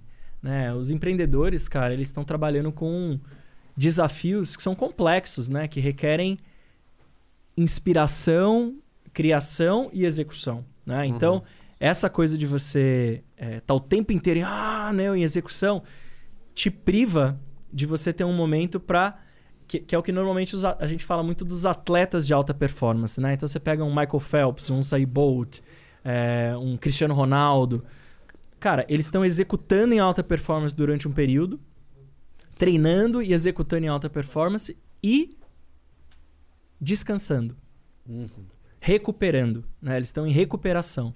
É, A recuperação é uma modalidade até do esporte, né? Deveria ser, porque é sim, tão sim, importante sim. quanto você É. treinar. Então, o empreendedor, eu falo que ele precisa entender a, a importância e os valor, o valor disso para a sua própria capacidade de execução. Então, muitas vezes, quando você está ali imerso só no batidão, você não consegue nem ter a perspectiva e o espaço para encontrar, às vezes, uma resposta de uma pergunta que está te, te preocupando ou que está te trazendo ali um desafio há muito tempo. Né? Então, Bill Gates tem esse, esse tipo de, de prática. Né? Ele faz muito isso, ele faz, faz retiros que ele lê intensamente durante um período do ano, às vezes cinco dias, seis dias, e aí ele volta com né, um banho ali de inspiração, de conhecimentos diferentes que trazem uma perspectiva para um problema que ele estava enfrentando e que ele ainda não tinha encontrado a resposta. Então tem alguns empreendedores que fazem isso muito bem e eu acho que é, é parte também de você conseguir entender como que você se mantém nesse nível de execução e de performance como empreendedor. Excelente. Cara, eu queria entrar no, no fundo, no, no, no fundo do, do, do Black Fund, né? Que vocês Boa. têm. Vamos, vamos entrar um pouquinho, porque eu achei bem interessante. E aí, Andrezão, uma coisa que eu dei uma olhada antes da gente ter essa entrevista, que me chamou a atenção, né? Me, me, me causou um pouco de. Até achei impressionante esse insight que você teve. No começo do fundo, eu vi que você é, tinha startups com- comandadas por mulheres que atingiam determinado nível de crescimento. E quando você extrapolava isso para startups conduzidas por negros, não tinham o mesmo crescimento. E eu entendi que você teve esse insight para fazer essa provocação, Uhum. não sei se foi, acho que foi para o Google na época, para criar um fundo específico de, de incentivo a startups comandadas por negros. Isso. Cara, é, qual, é, qual, que é, a- qual que é a tua visão por trás? Porque tanto mulheres quanto negros hoje estão na, estão na pauta das minorias, né? Uhum. Estão as pautas... São as maiorias que são minorias, Pouco, né? é, pouco É, representadas. São, né? São é, maiorias- são underrepresented, né? exato. Não, pouco Qual que é a representadas. diferença fundamental? Você que viveu a experiência ali, que está lidando com startup, você identificou e você quer dividir com o público aí, cara? Cara, eu acho que primeiro é. Saúde. É, Tem, um, tem um ponto importante aí, né? Que eu acho que é uma reflexão pessoal. Então, já que a gente está entrando né, numa- no- no- no- nos lugares aí mais profundos, que eu acho que é uma reflexão muito pessoal também sobre é, o meu papel em relação às questões ligadas à raça, né? Então, assim, raça é um tema no Brasil muito... Eu acho que ele é, ele, é- ele é complexo, né? Por toda a história do Brasil. É, para quem não leu, né, eu recomendo. Tô, tô lendo agora o volume 2, mas para quem não leu, recomendo o Escravidão do Laurentino Gomes, né? Que é para mim é um trabalho espetacular, né, sobre um período que a gente conhece a superfície, né, quando a gente estuda história na escola, né? E uma parte muito profunda que explica a raiz, né, social do Brasil. É, e assim, a minha mãe é piauiense, minha mãe é negra, piauiense. É, nascida no Piauí, veio para São Paulo. Meu pai, ele é galego, assim, brancão, mas de família baiana. É, e se encontraram lá no, no- no- na periferia de São Paulo, aqui né, na Zona Leste. E São Miguel Paulista, se você olhar o bairro, né, é um bairro, salvo engano, é, pelo censo, deve ser 70% população negra. Né? É, e- e assim, eu nasci e fui criado ali, né? Minha família é bem diversa, é bem misturada também, como várias famílias brasileiras. E na verdade, quando eu fui para Belo Horizonte, né, que aí foi quando eu me mudei quando mais novo, eu tinha 13 para 14 anos, eu fui estudar num colégio de classe média alta. É, então, eu falo, né, o custo de vida mudou muito, então eu comecei a ter acesso a coisas que eu não tinha aqui em São Paulo. É, e lá, cara, eu me vi e eu falei, nossa, que louco, né? Eu sou, tipo, mais moreno aqui. É. A referência, né? É, eu falei, caramba. E aí, um cara que vocês precisam trazer aqui, aliás, que é um. Meu, a gente, eu falo, ele é meu irmão eu- é de criação, assim. E ele é o Thiago Vinhal, ele é triatleta profissional.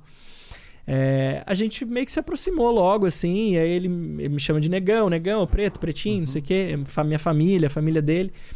É, e aí, só que esse é um assunto difícil, assim, né? Então é um é processo de, de é, reflexão lenta, assim.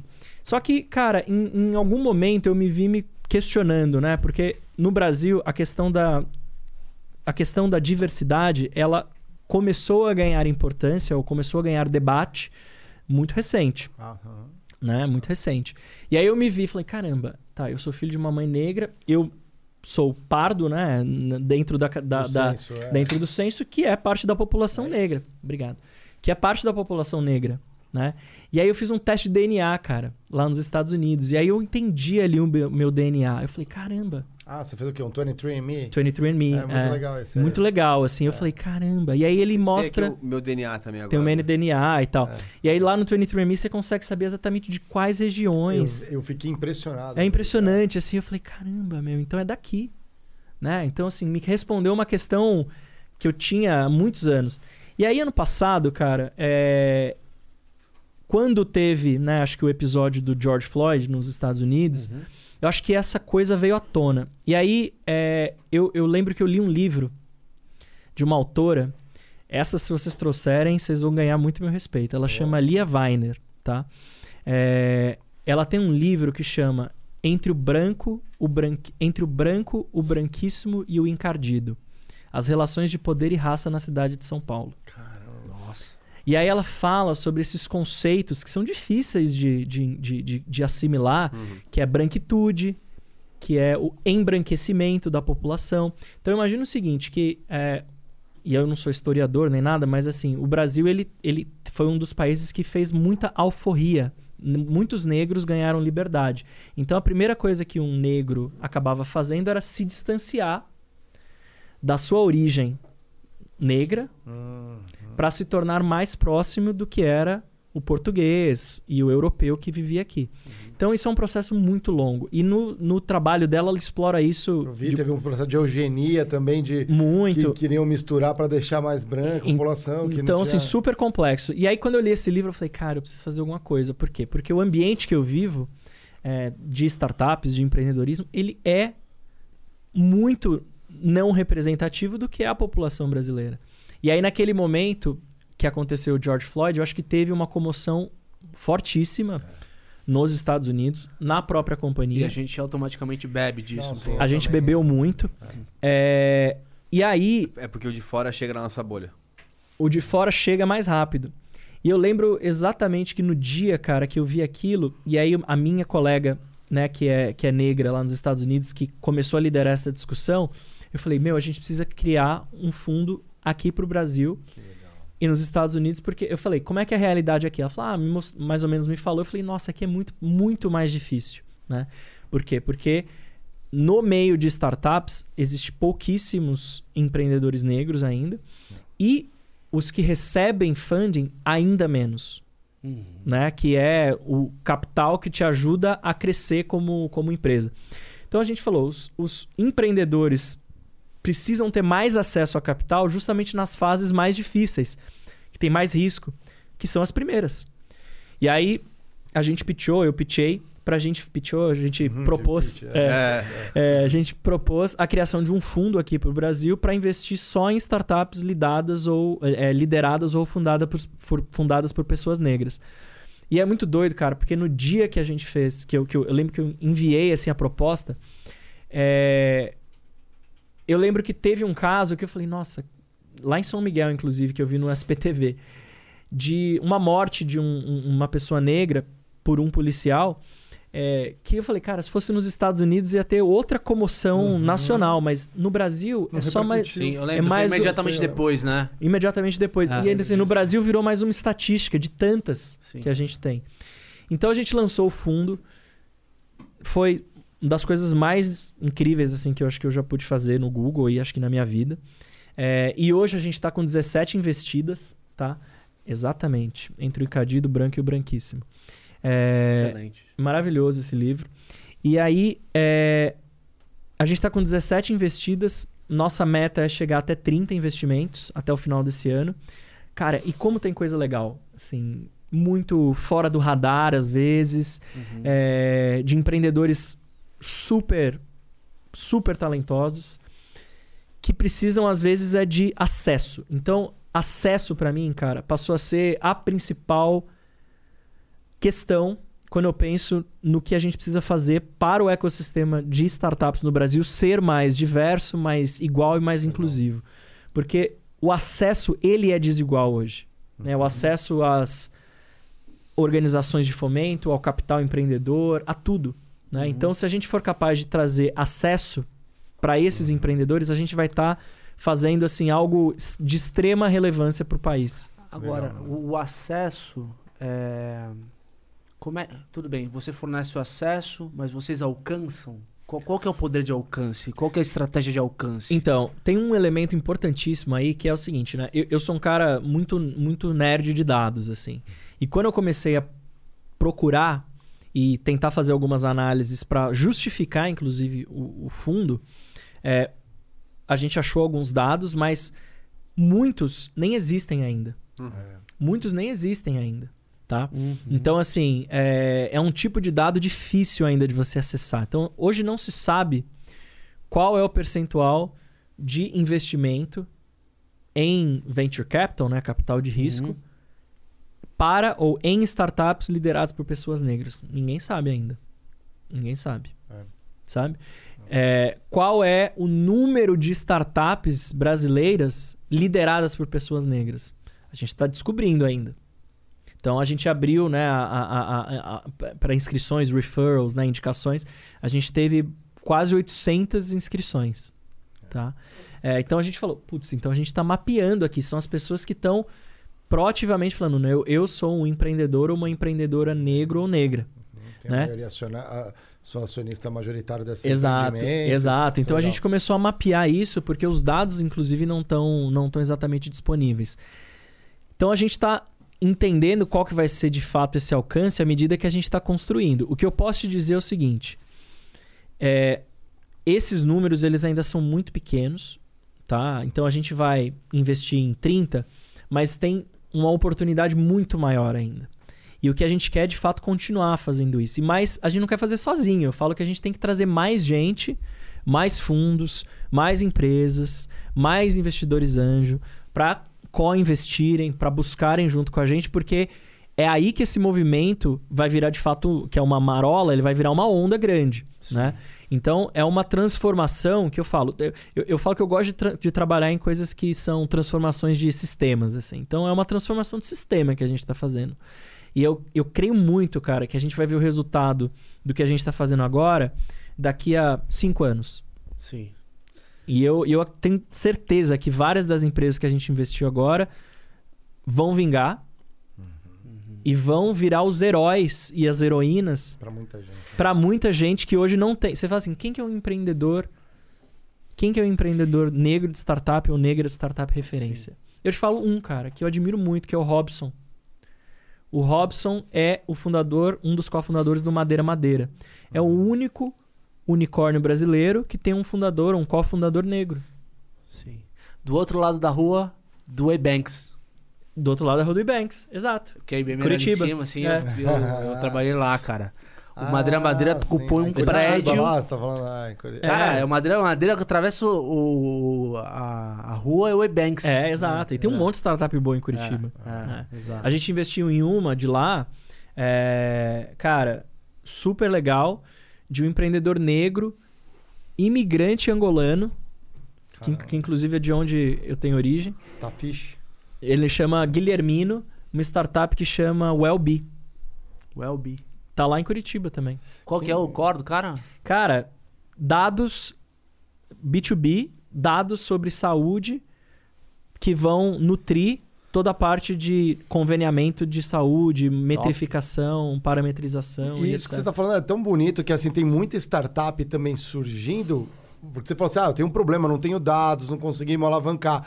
Mas já tem muita startup nesse contexto também surgindo, e, e já com alguma experiência, tentando resolver justamente esse problema. Muito. De que uma preta, Afrobusiness. Meu, Preta Black Hub, Money. Movimento Black Money, tem vários, assim. Então, é um ecossistema. Meu, Afropolitan é um ecossistema que está se organizando também. Só que é um ecossistema, cara, de altíssimo potencial. Altíssimo potencial. Entendeu?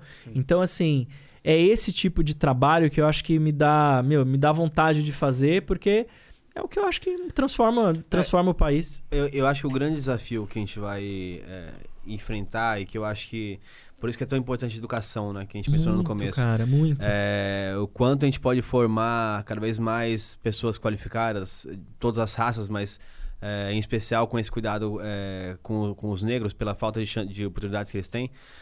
Mas a grande virada eu acho que ainda vai ser o momento em que o, o negro, o preto, não vai ter que necessariamente fazer algo para os pretos. Não vai ter que fazer necessariamente algo que chama black alguma coisa. Não vai ter que fazer algo que chama. Indica uma preta. É a não sim- questão, né? É a não questão. Exato. Acho que o- o- esse é um passo muito importante agora, por isso que é importante a gente criar essas ident- identidades e unir as comunidades. Mas o futuro, que acho que todo mundo espera, é que quando isso passe a ser relevante. É, isso remonta total que você está falando a história daquele Milk, né? Tem até filme é, em São Francisco, né? Champagne. Champagne. Exatamente. E ali é, mostra muito a realidade que acontecia nos bares ali que não aceitava a comunidade LGBT, né?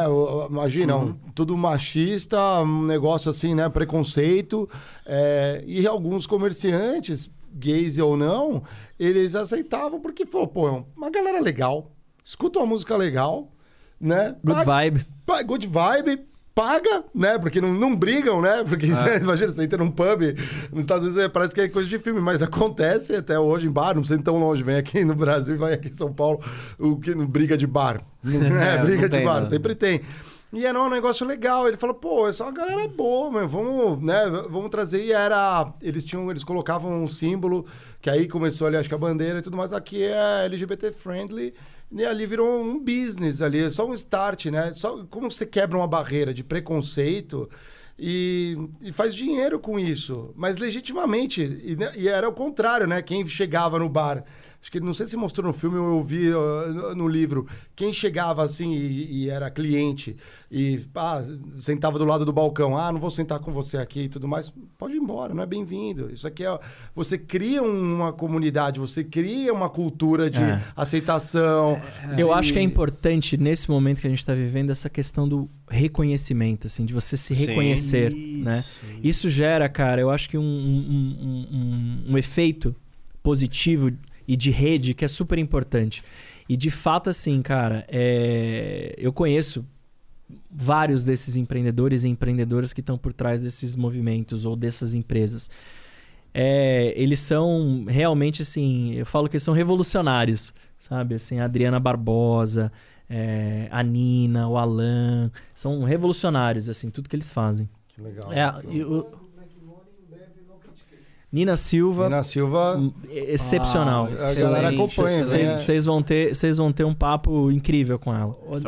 É, eu acho que é legal colocar um ponto aqui, cara. Tudo que você relatou, é, que eu acho que existem duas, duas dimensões que, que é bem latente. Eu, eu- quando, quando a gente fala sobre é, todas as ações afirmativas que acon- acontecem na sociedade, desde aquela ação do Magalu, por exemplo, de fazer o programa de trainee para negros, que teve um debate gigante no Twitter, gente importante do mercado financeiro, pessoas que formam opinião, falando que isso é um absurdo, porque não prima a meritocracia, etc. Ah, eu vi, tá? eu também. ah. Então, assim, gente, olha só, a gente não tá falando de pessoas que estão lá, é, tipo, é um transeunte lá, um cidadão qualquer, e lá me- são pessoas que formam opinião, são pessoas que são formadas no exterior, são pessoas que lideram outras, entendeu? Então a gente tem muito esse tipo de resistência, é latente na sociedade, mas o que é importante que o André acabou de falar é o seguinte.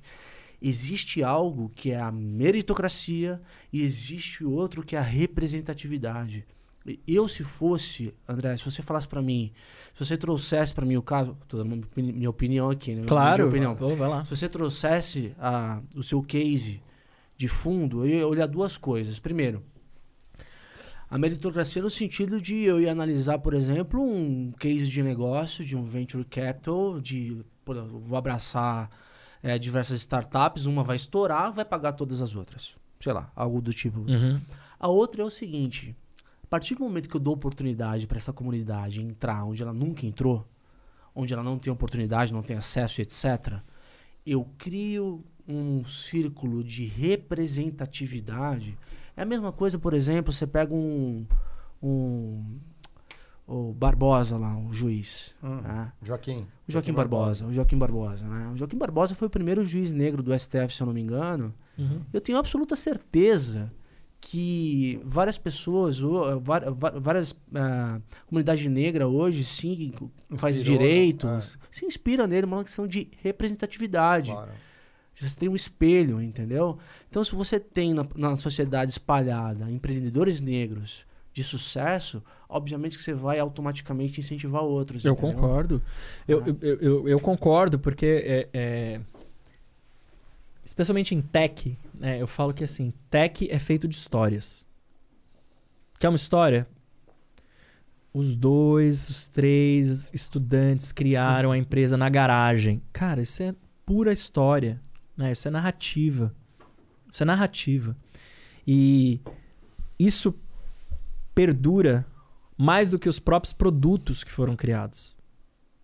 Isso, isso vai é, quase que para a eternidade, né? Então, se você não cria narrativas com personagens, especialmente protagonistas, que você não se reconhece ou você não encontra, você vai sonhar com o quê? Você vai sonhar com o quê?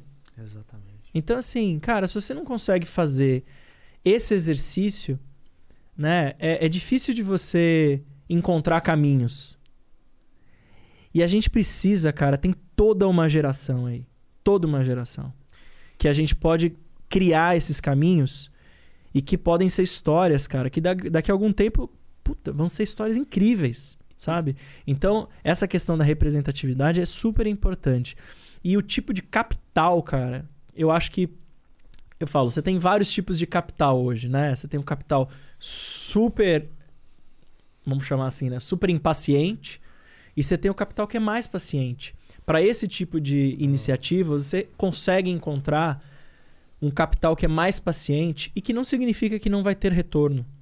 Não é, não é essa conta sempre, né? Mas ele vai ter, mas ele vai ter mais paciência É longo prazo. para encontrar. Cara, só pra esclarecer, como é que funciona essa questão da meritocracia, por exemplo? Como é que funciona cara, a- um, um cara que, que tá colocando dinheiro, por exemplo, numa, numa perspectiva dessas de ter só startups é, ah, com, com Liderada por negros. liderada por negros.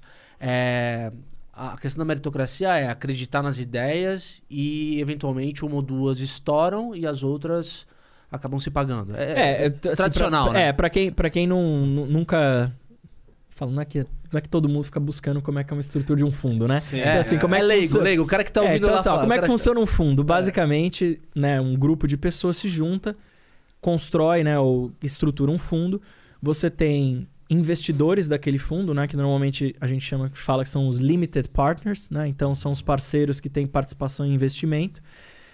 O fundo, né, ele tem um período de existência, né, de investimento e depois ele tem um período que ele faz os investimentos, depois ele está basicamente esperando o retorno daqueles investimentos, daquelas in- empresas investidas, startups, e você tem um grupo de sócios que administra esse fundo e escolhe quais serão as empresas ou as apostas que vão retornar ou que vão dar o retorno financeiro para aqueles que colocaram dinheiro no fundo. Essa é uma estrutura. Então não é rocket science, né? Não é, não é, Sim, sim, não é mandar ninguém para a lua. E aí, assim, é, o que eu acho em, em- em relação ao que você ao que você trouxe é que, cara, normalmente é assim que funciona. Você tem uma, duas empresas que elas, a gente fala, né, que elas fazem o resultado do fundo, né, que são os home runs, né, que vão retornar os múltiplos é, super altos de um fundo para os seus acionistas. Eu realmente acredito que existam é, quem me falou isso foi o Edson Rigonati, né? Que é um, um- um dos, um dos fundadores da, da Astela. Ele fala, ele fala assim, meu, no mar existem alguns tubarões, mas tem muito peixe para pescar. There's plenty of fish in the sea. né? Então eu acho que você consegue fazer um fundo que tenha um capital disposto a não é só caçar os tubarões ou fazer as apostas que vão te retornar esses múltiplos é, super altos, mas que vão dar um retorno importante para o fundo. Não, vão, não, não vai, não, eu não acho que vai perder dinheiro, porque hoje o tipo de investidor ou de, de investimentos que existem, você tem muitos problemas e muitas oportunidades de solução que podem ser encontradas. Então, só para esclarecer, o fundo do Google, é, a gente, eu falo que é o melhor fundo que existe. Por quê? Porque a gente investe sem ter a participação. Então a gente investe apostando o quê? Que esses negócios vão dar certo, vão, vão crescer e, óbvio, trabalhando junto a eles desde o princípio, a gente tem uma posição muito importante de parceiro que em algum momento eles vão se tornar também parceiros, clientes do Google, vão investir nos nossos produtos. Então, esse retorno, ele acontece, mas ele não vai acontecer no curto prazo, ele vai acontecer no longo prazo. E a gente tem o privilégio de ter uma empresa que entende isso, ou de estar numa empresa que entende isso e que vê esse caminho como um caminho de prosperidade de médio prazo. Então eu acho que é super importante. Nem todo tipo de capital vai topar esse tipo de investimento. Uhum. Isso é importante. É o lifetime velho da marca, né? É. É o Muito tal. legal. É muito legal o approach. é. Muito- Então, assim, essa, essa conta, cara, ela fecha. Uhum. Ela fecha. É, e, e- e, de novo, né? Eu, eu sempre acredito que a gente tem que entender o seguinte: é, o que, que é sucesso? O que é sucesso de um fundo como esse? Cara, pra mim, de novo, eu, eu sempre falei isso. Eu falei assim: a gente tem. A gente já trabalhou com muitos, muitas empresas que são unicórnio. Mas, assim, pra mim, sucesso do que eu faço não é encontrar um próximo unicórnio, dois unicórnios, três unicórnios. Cara, pra mim é, é criar um motor de crescimento econômico do país, assim, que são as empresas de tecnologia. Então é isso que eu acredito. E isso vai criar histórias, inspiração e vai criar caminhos para quem quer e vai encontrar nisso é, algo que te mova a fazer também, a empreender também. Então acho que esse é o caminho, assim. É muito você questionar o que que é sucesso no final das contas, sabe? Legal. Sim. É, porque nem tudo. Porque se sucesso for. É a mesma coisa você falar assim: nossa, cara, é, PIB é o que mede o país? Cara, é tão pouco, né? Assim, pra você medir É. o que de fato é o país. Não, é- é- a gente falou, voltando, né, aqui, a gente falou no começo né, sobre confiança. Cara, o que, que adianta você ter um país que cresce PIB a dois dígitos e a confiança lá embaixo entre as pessoas, né? Tipo, eu não quero viver nesse país, cara. Né? Eu quero ter um país que, pô, cresce bem, as pessoas vivem bem, confiam, existe um senso de comunidade. Isso tudo são outros indicadores que compõem o que de fato é prosperidade. O, o lado bom de ter alguém que. é, de ter uma população que se questiona tanto, pelo menos, é que é mais fácil você mudar o curso da história em um momento em que a população é tão questionadora. Muito. Porque é muito difícil você mudar Muito. o curso quando tá todo mundo. Não, Numa boa, né? É, ah, meio na é, inércia, né? É, meio tá na indo, inércia. Tá bem, tá. É. Nada como uma crise pra. É. A gente é expert em crise, né? O Pô, brasileiro. ca- cara, outro dia alguém virou e falou assim: alguém consegue lembrar um período que a gente não tava em crise? Aí eu falei, caramba, é uma boa pergunta, assim, tipo. Sim. Quando desde que eu nasci é crise. Só não teve Esses- muro de esses Berlim dias- aqui, né? Fora isso. Mas esses dias foi o aniversário do plano real, né? Ah, é verdade. Caramba, que foi de fato, assim, foi uma resposta a uma crise, né? É. Então você fala, putz, a gente tá vivendo, assim, é, entre grandes ou pequenas crises há um tempo. Né? Então a gente tem uma. Ali teve uma pequena bonança ali por um tempo, né? É, teve, uma- teve momentos, né? Mas É. eu acho que assim, a gente se acostumou muito a, a- a esse tipo. Mas a que a gente tá vivendo hoje, eu acho que ela é determinante para vários para várias Sim. coisas. Sim, sim, sim. Caramba, que legal. Temos perguntas aí?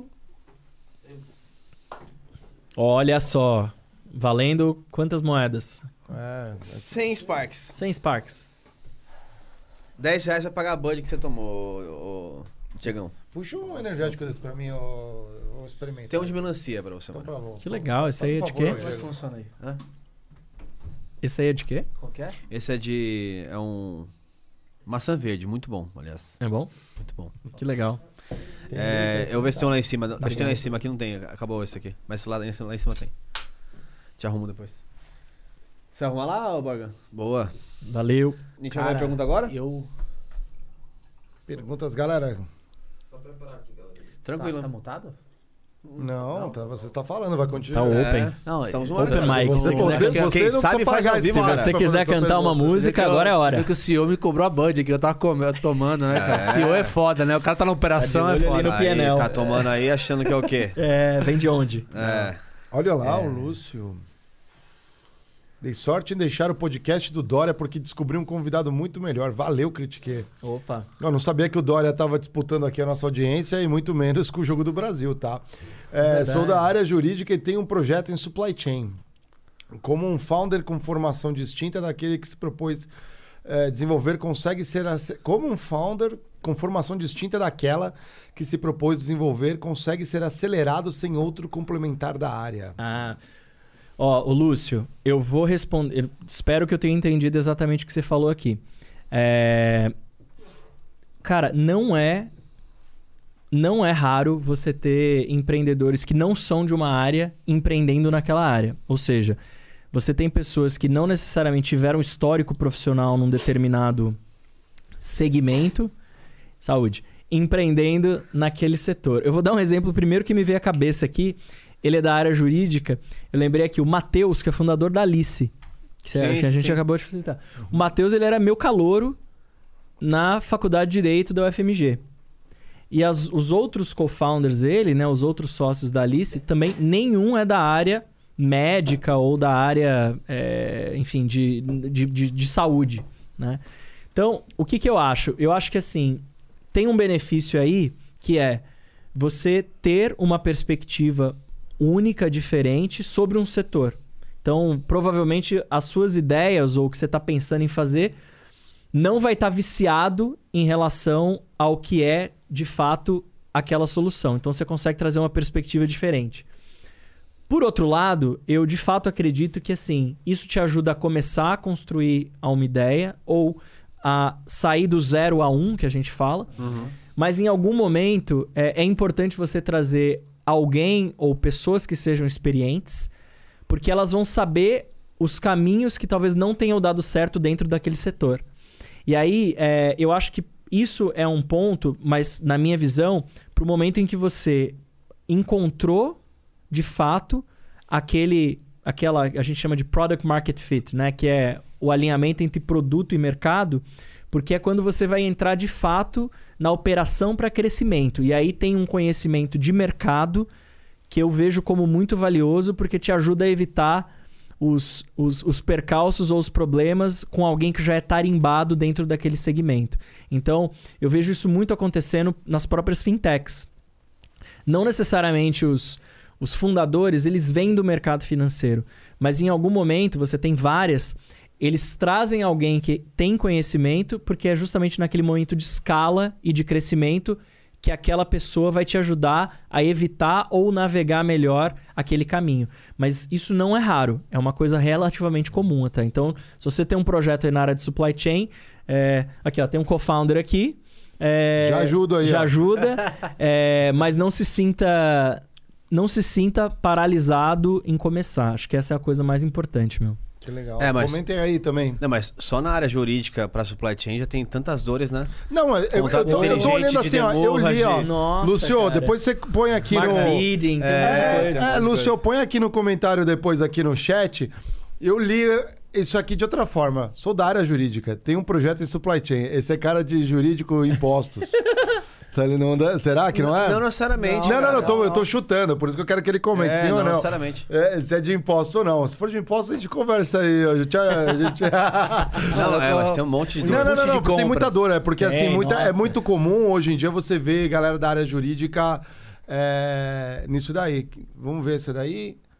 Salve galera do Critique. O Google tá investido em EAD? Nossa, boa pergunta. É, então, já que ele perguntou de investir, eu vou falar primeiro é, sobre o, o Black Founders Fund. No nosso portfólio, e agora que a gente está em fase de investimento, a gente encontrou e está avaliando alguns investimentos em educação.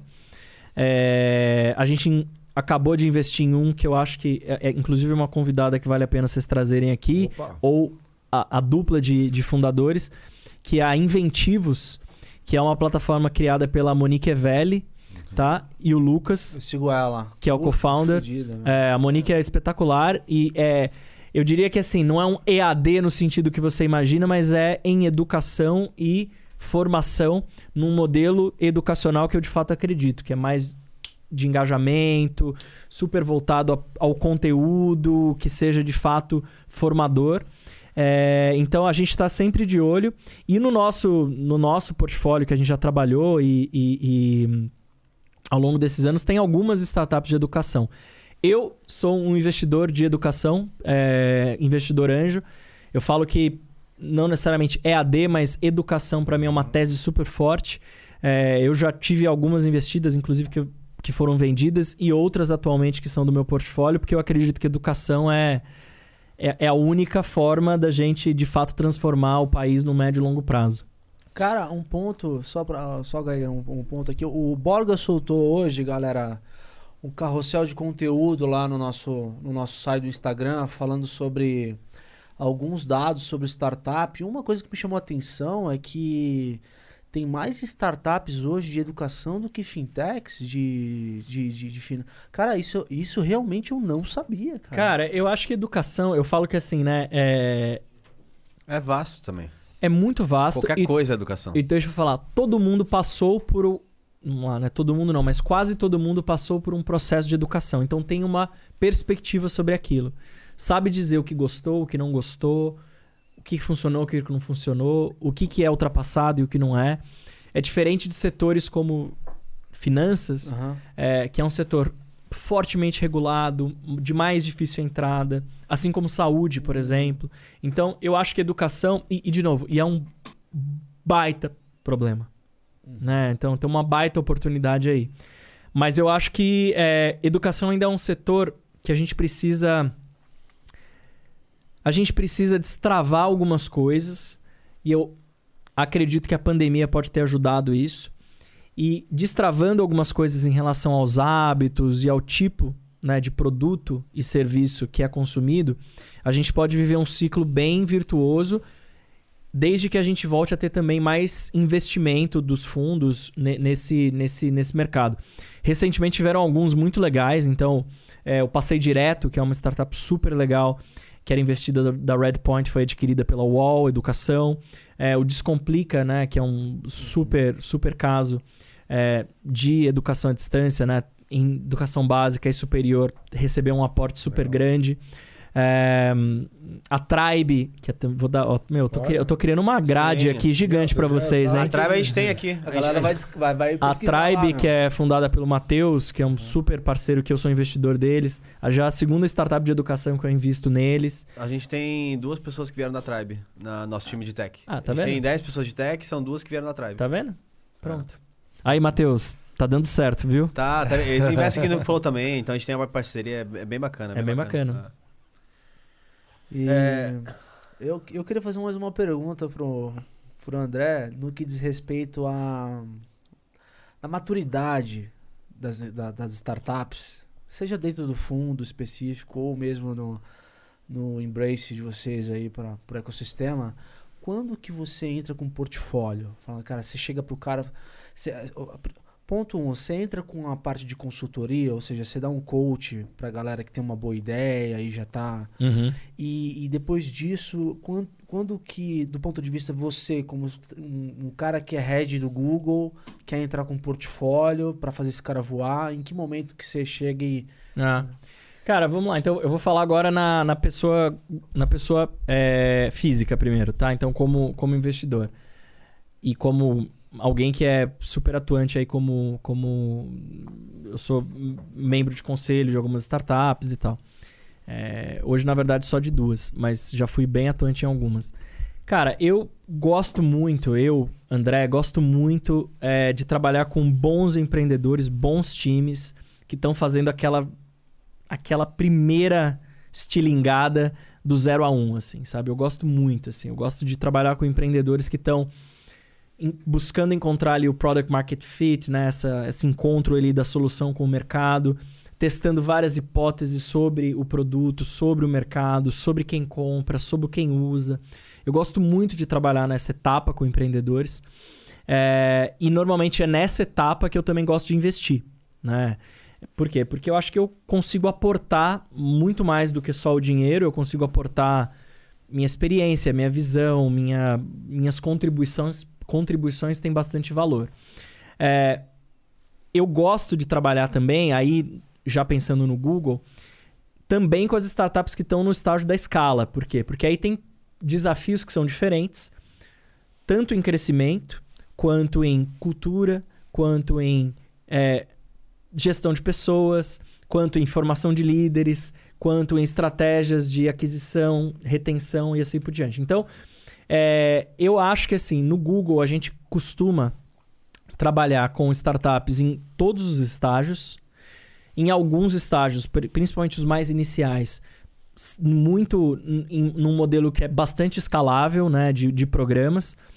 E nos estágios mais avançados, nos programas bem focados. Então, normalmente a gente tem programas de aceleração com batches, né, com rodadas de 8, 10 startups, porque aí você consegue entrar em muita profundidade durante um período ali de seis semanas, 12 semanas, trabalhando com aquele time de produto, num desafio específico. E aí, normalmente, os saltos que você dá geram resultado pelos próximos meses, às vezes anos.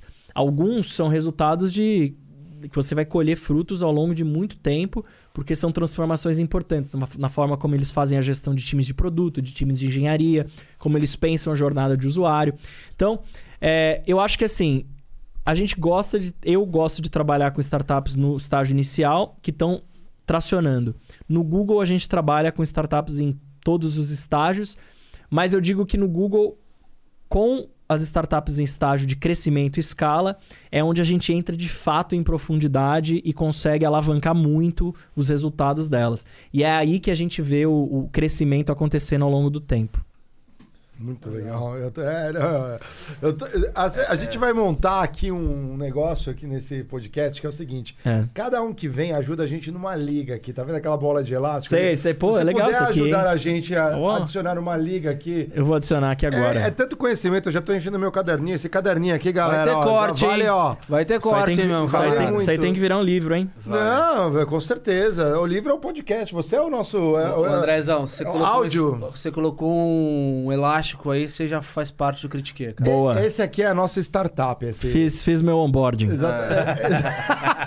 Fiz Esse o aqui meu é a nossa onboarding. startup. Um dia ela vai crescer de um jeito que vai ser, não vai ter como as pessoas não verem e vão investir nela aqui. No mínimo, Tá- se você quiser investir, vai levar um bocado de elástico Tá pra casa tracionando isso aqui, hein? De- no core, assim, no, no núcleo dessa bola tem a nossa visão, missão, valores, que normalmente ficaria preso num quadro nas empresas. Mas é uma bola. Ela Mas é ela bola. tá envelopado aqui porque ela é muito essencial para O núcleo duro são os valores e o propósito. pro nosso programa. Você quer mandar mais alguma aí?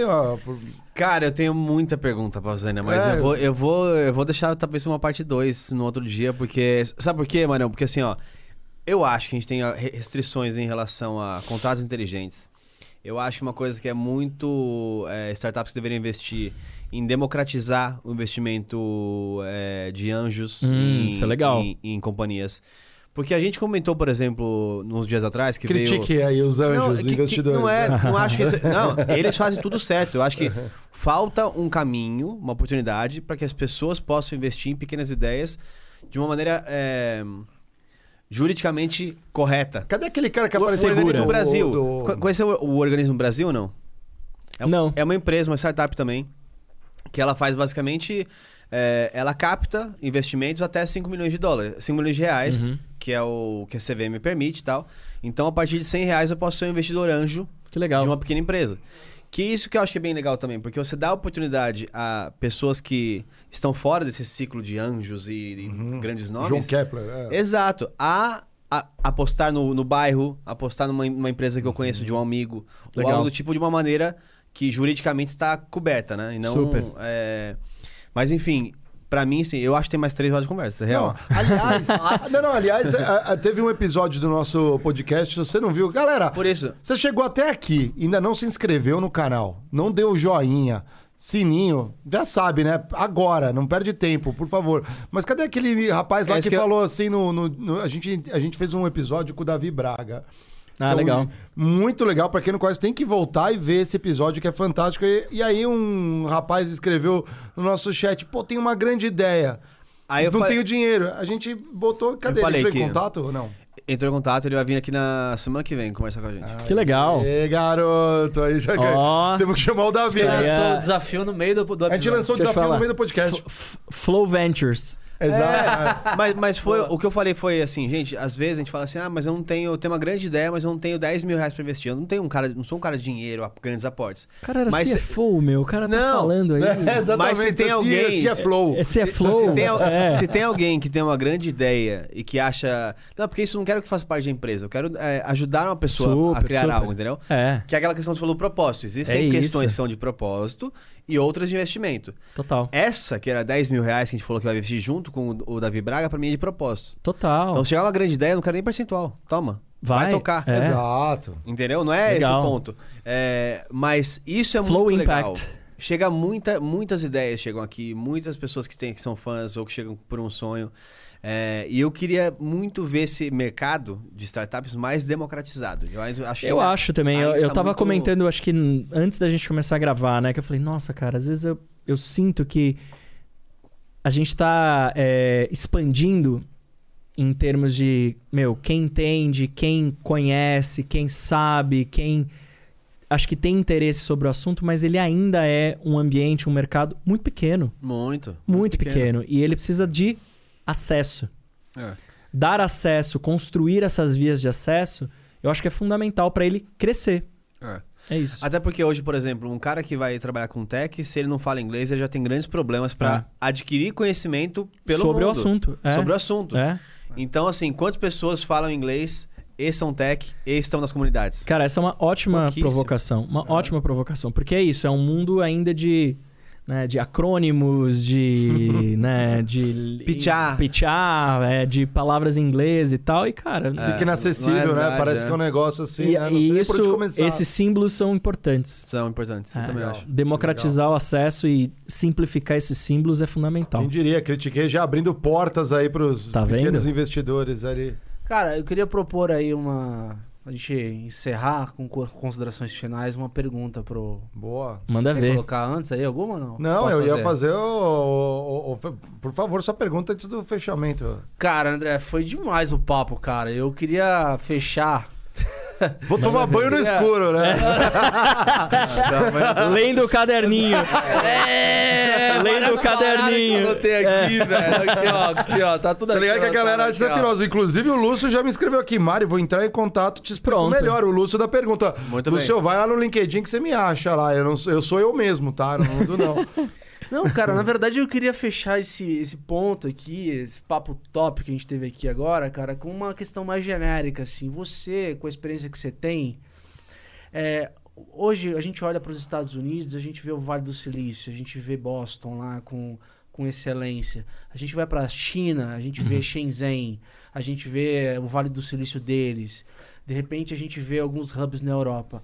O que que você entende? Essa pergunta, a resposta talvez ela seja meio longa, não dá para você se estender muito, mas se você fosse é, questionado em algum fórum, em algum painel, e te perguntasse o seguinte: o que que falta para o Brasil ter um, um, um hub, um Vale do Silício aqui dentro? E aí você pode explorar a parte de governo, a parte de ah, capital humano ou tecnologia, mas se você pudesse formatar a tua resposta, o que que falta pra gente? Pra começar é o seguinte: não falta nada. Não falta nada. Todos os elementos existem. O que a gente precisa é acelerar o desenvolvimento desses, desses elementos ou desses ingredientes que fazem um ecossistema ser um ecossistema bem sucedido, ser um ecossistema próspero, sabe? É, e a gente não tem que copiar ninguém. A gente tem que fazer a nossa própria receita com o que a gente tem de melhor e com o que a gente tem de desafio. Se eu fosse empreender hoje, eu empreenderia no Brasil. Eu empreenderia no Brasil. Eu não iria para o Vale do Silício, eu não iria para Londres, eu não iria para China. Eu empreenderia no Brasil. Por quê? A gente é um país que tem uma curva de adoção de tecnologia super, super acelerada. Um país que tem a renda média que pode e vai crescer, que eu acredito bastante, com uma população que é muito conectada e adepta à tecnologia e com um monte de problema para resolver. Isso, cara, faz com que o Brasil seja muito atraente para qualquer empreendedor. O que a gente precisa é agora ajustar esses ingredientes para que a receita fique boa. A gente precisa de talento, então formar mais pessoas desenvolvedoras, pessoas designers, pessoas gerentes de produto, pessoas desenvolvedoras de software. A gente precisa de uma regulação que dê segurança jurídica para os investidores, mais ainda, né, para os investidores anjo, que torne o investimento em risco mais atraente. E a gente precisa, na minha opinião, ter o que a gente precisa jogar com o que a gente tem de melhor. A gente tem, cara, uma população super criativa, diversa e aí a gente tem uma riqueza. Então vamos fazer disso o nosso nosso molho secreto, nosso ingrediente secreto para fazer um Vale do Silício que seja a nossa cara. E não um Vale do Silício que é simplesmente uma cópia de uma coisa que já aconteceu e que agora a gente tem que correr mais rápido do que eles para chegar no nosso ponto ótimo. Então, assim, eu acho que a gente está com todos os ingredientes no lugar. Agora é a gente saber fazer bem esses, essa receita para a gente ter orgulho do que vai sair no final, cara. Cara, que legal. Tô impressionado. Não, e a gente seguindo a tradição aqui nesse podcast, trazer pessoas, os outliers, pessoas fora da curva. Muito obrigado de verdade aí pela, pela tua participação.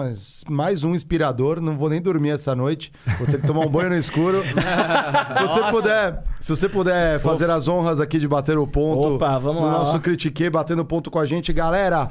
Quarta-feira, não Bateu. perca por nada quem é o convidado aqui, Diego. Luiz Felipe Pondé. Opa, essa daí vai até Nossa. outras horas. Vai- Isso aí já vou vir preparado. Vai Não, preparado. que vir pra- Traz não, um vinho aí. Vai ser o embate Verdade, filosófico do Diego com o Pondé, o nosso, o, no- o nosso filósofo critiquei fora com, dessa, pelo amor de com Deus, o Pondé. velho. Tá imperdível e vai ser num horário diferente, hein? Vai ser 5 e meia da tarde, ó. Tem que colar lá. Galera, que tá nas mídias sociais, ajuda a gente, fortalece no Instagram também pra gente fazer, ó, o arrasta pra cima. Mais algum recado? Um abraço pra galera de Santa Catarina ali de rodeio, que eu sei que vocês estão marcando presença e assistindo. Boa.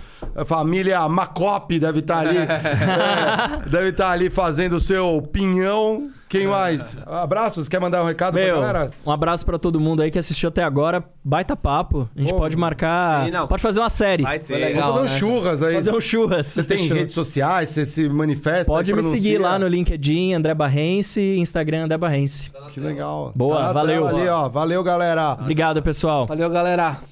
Um abraço. Um abraço.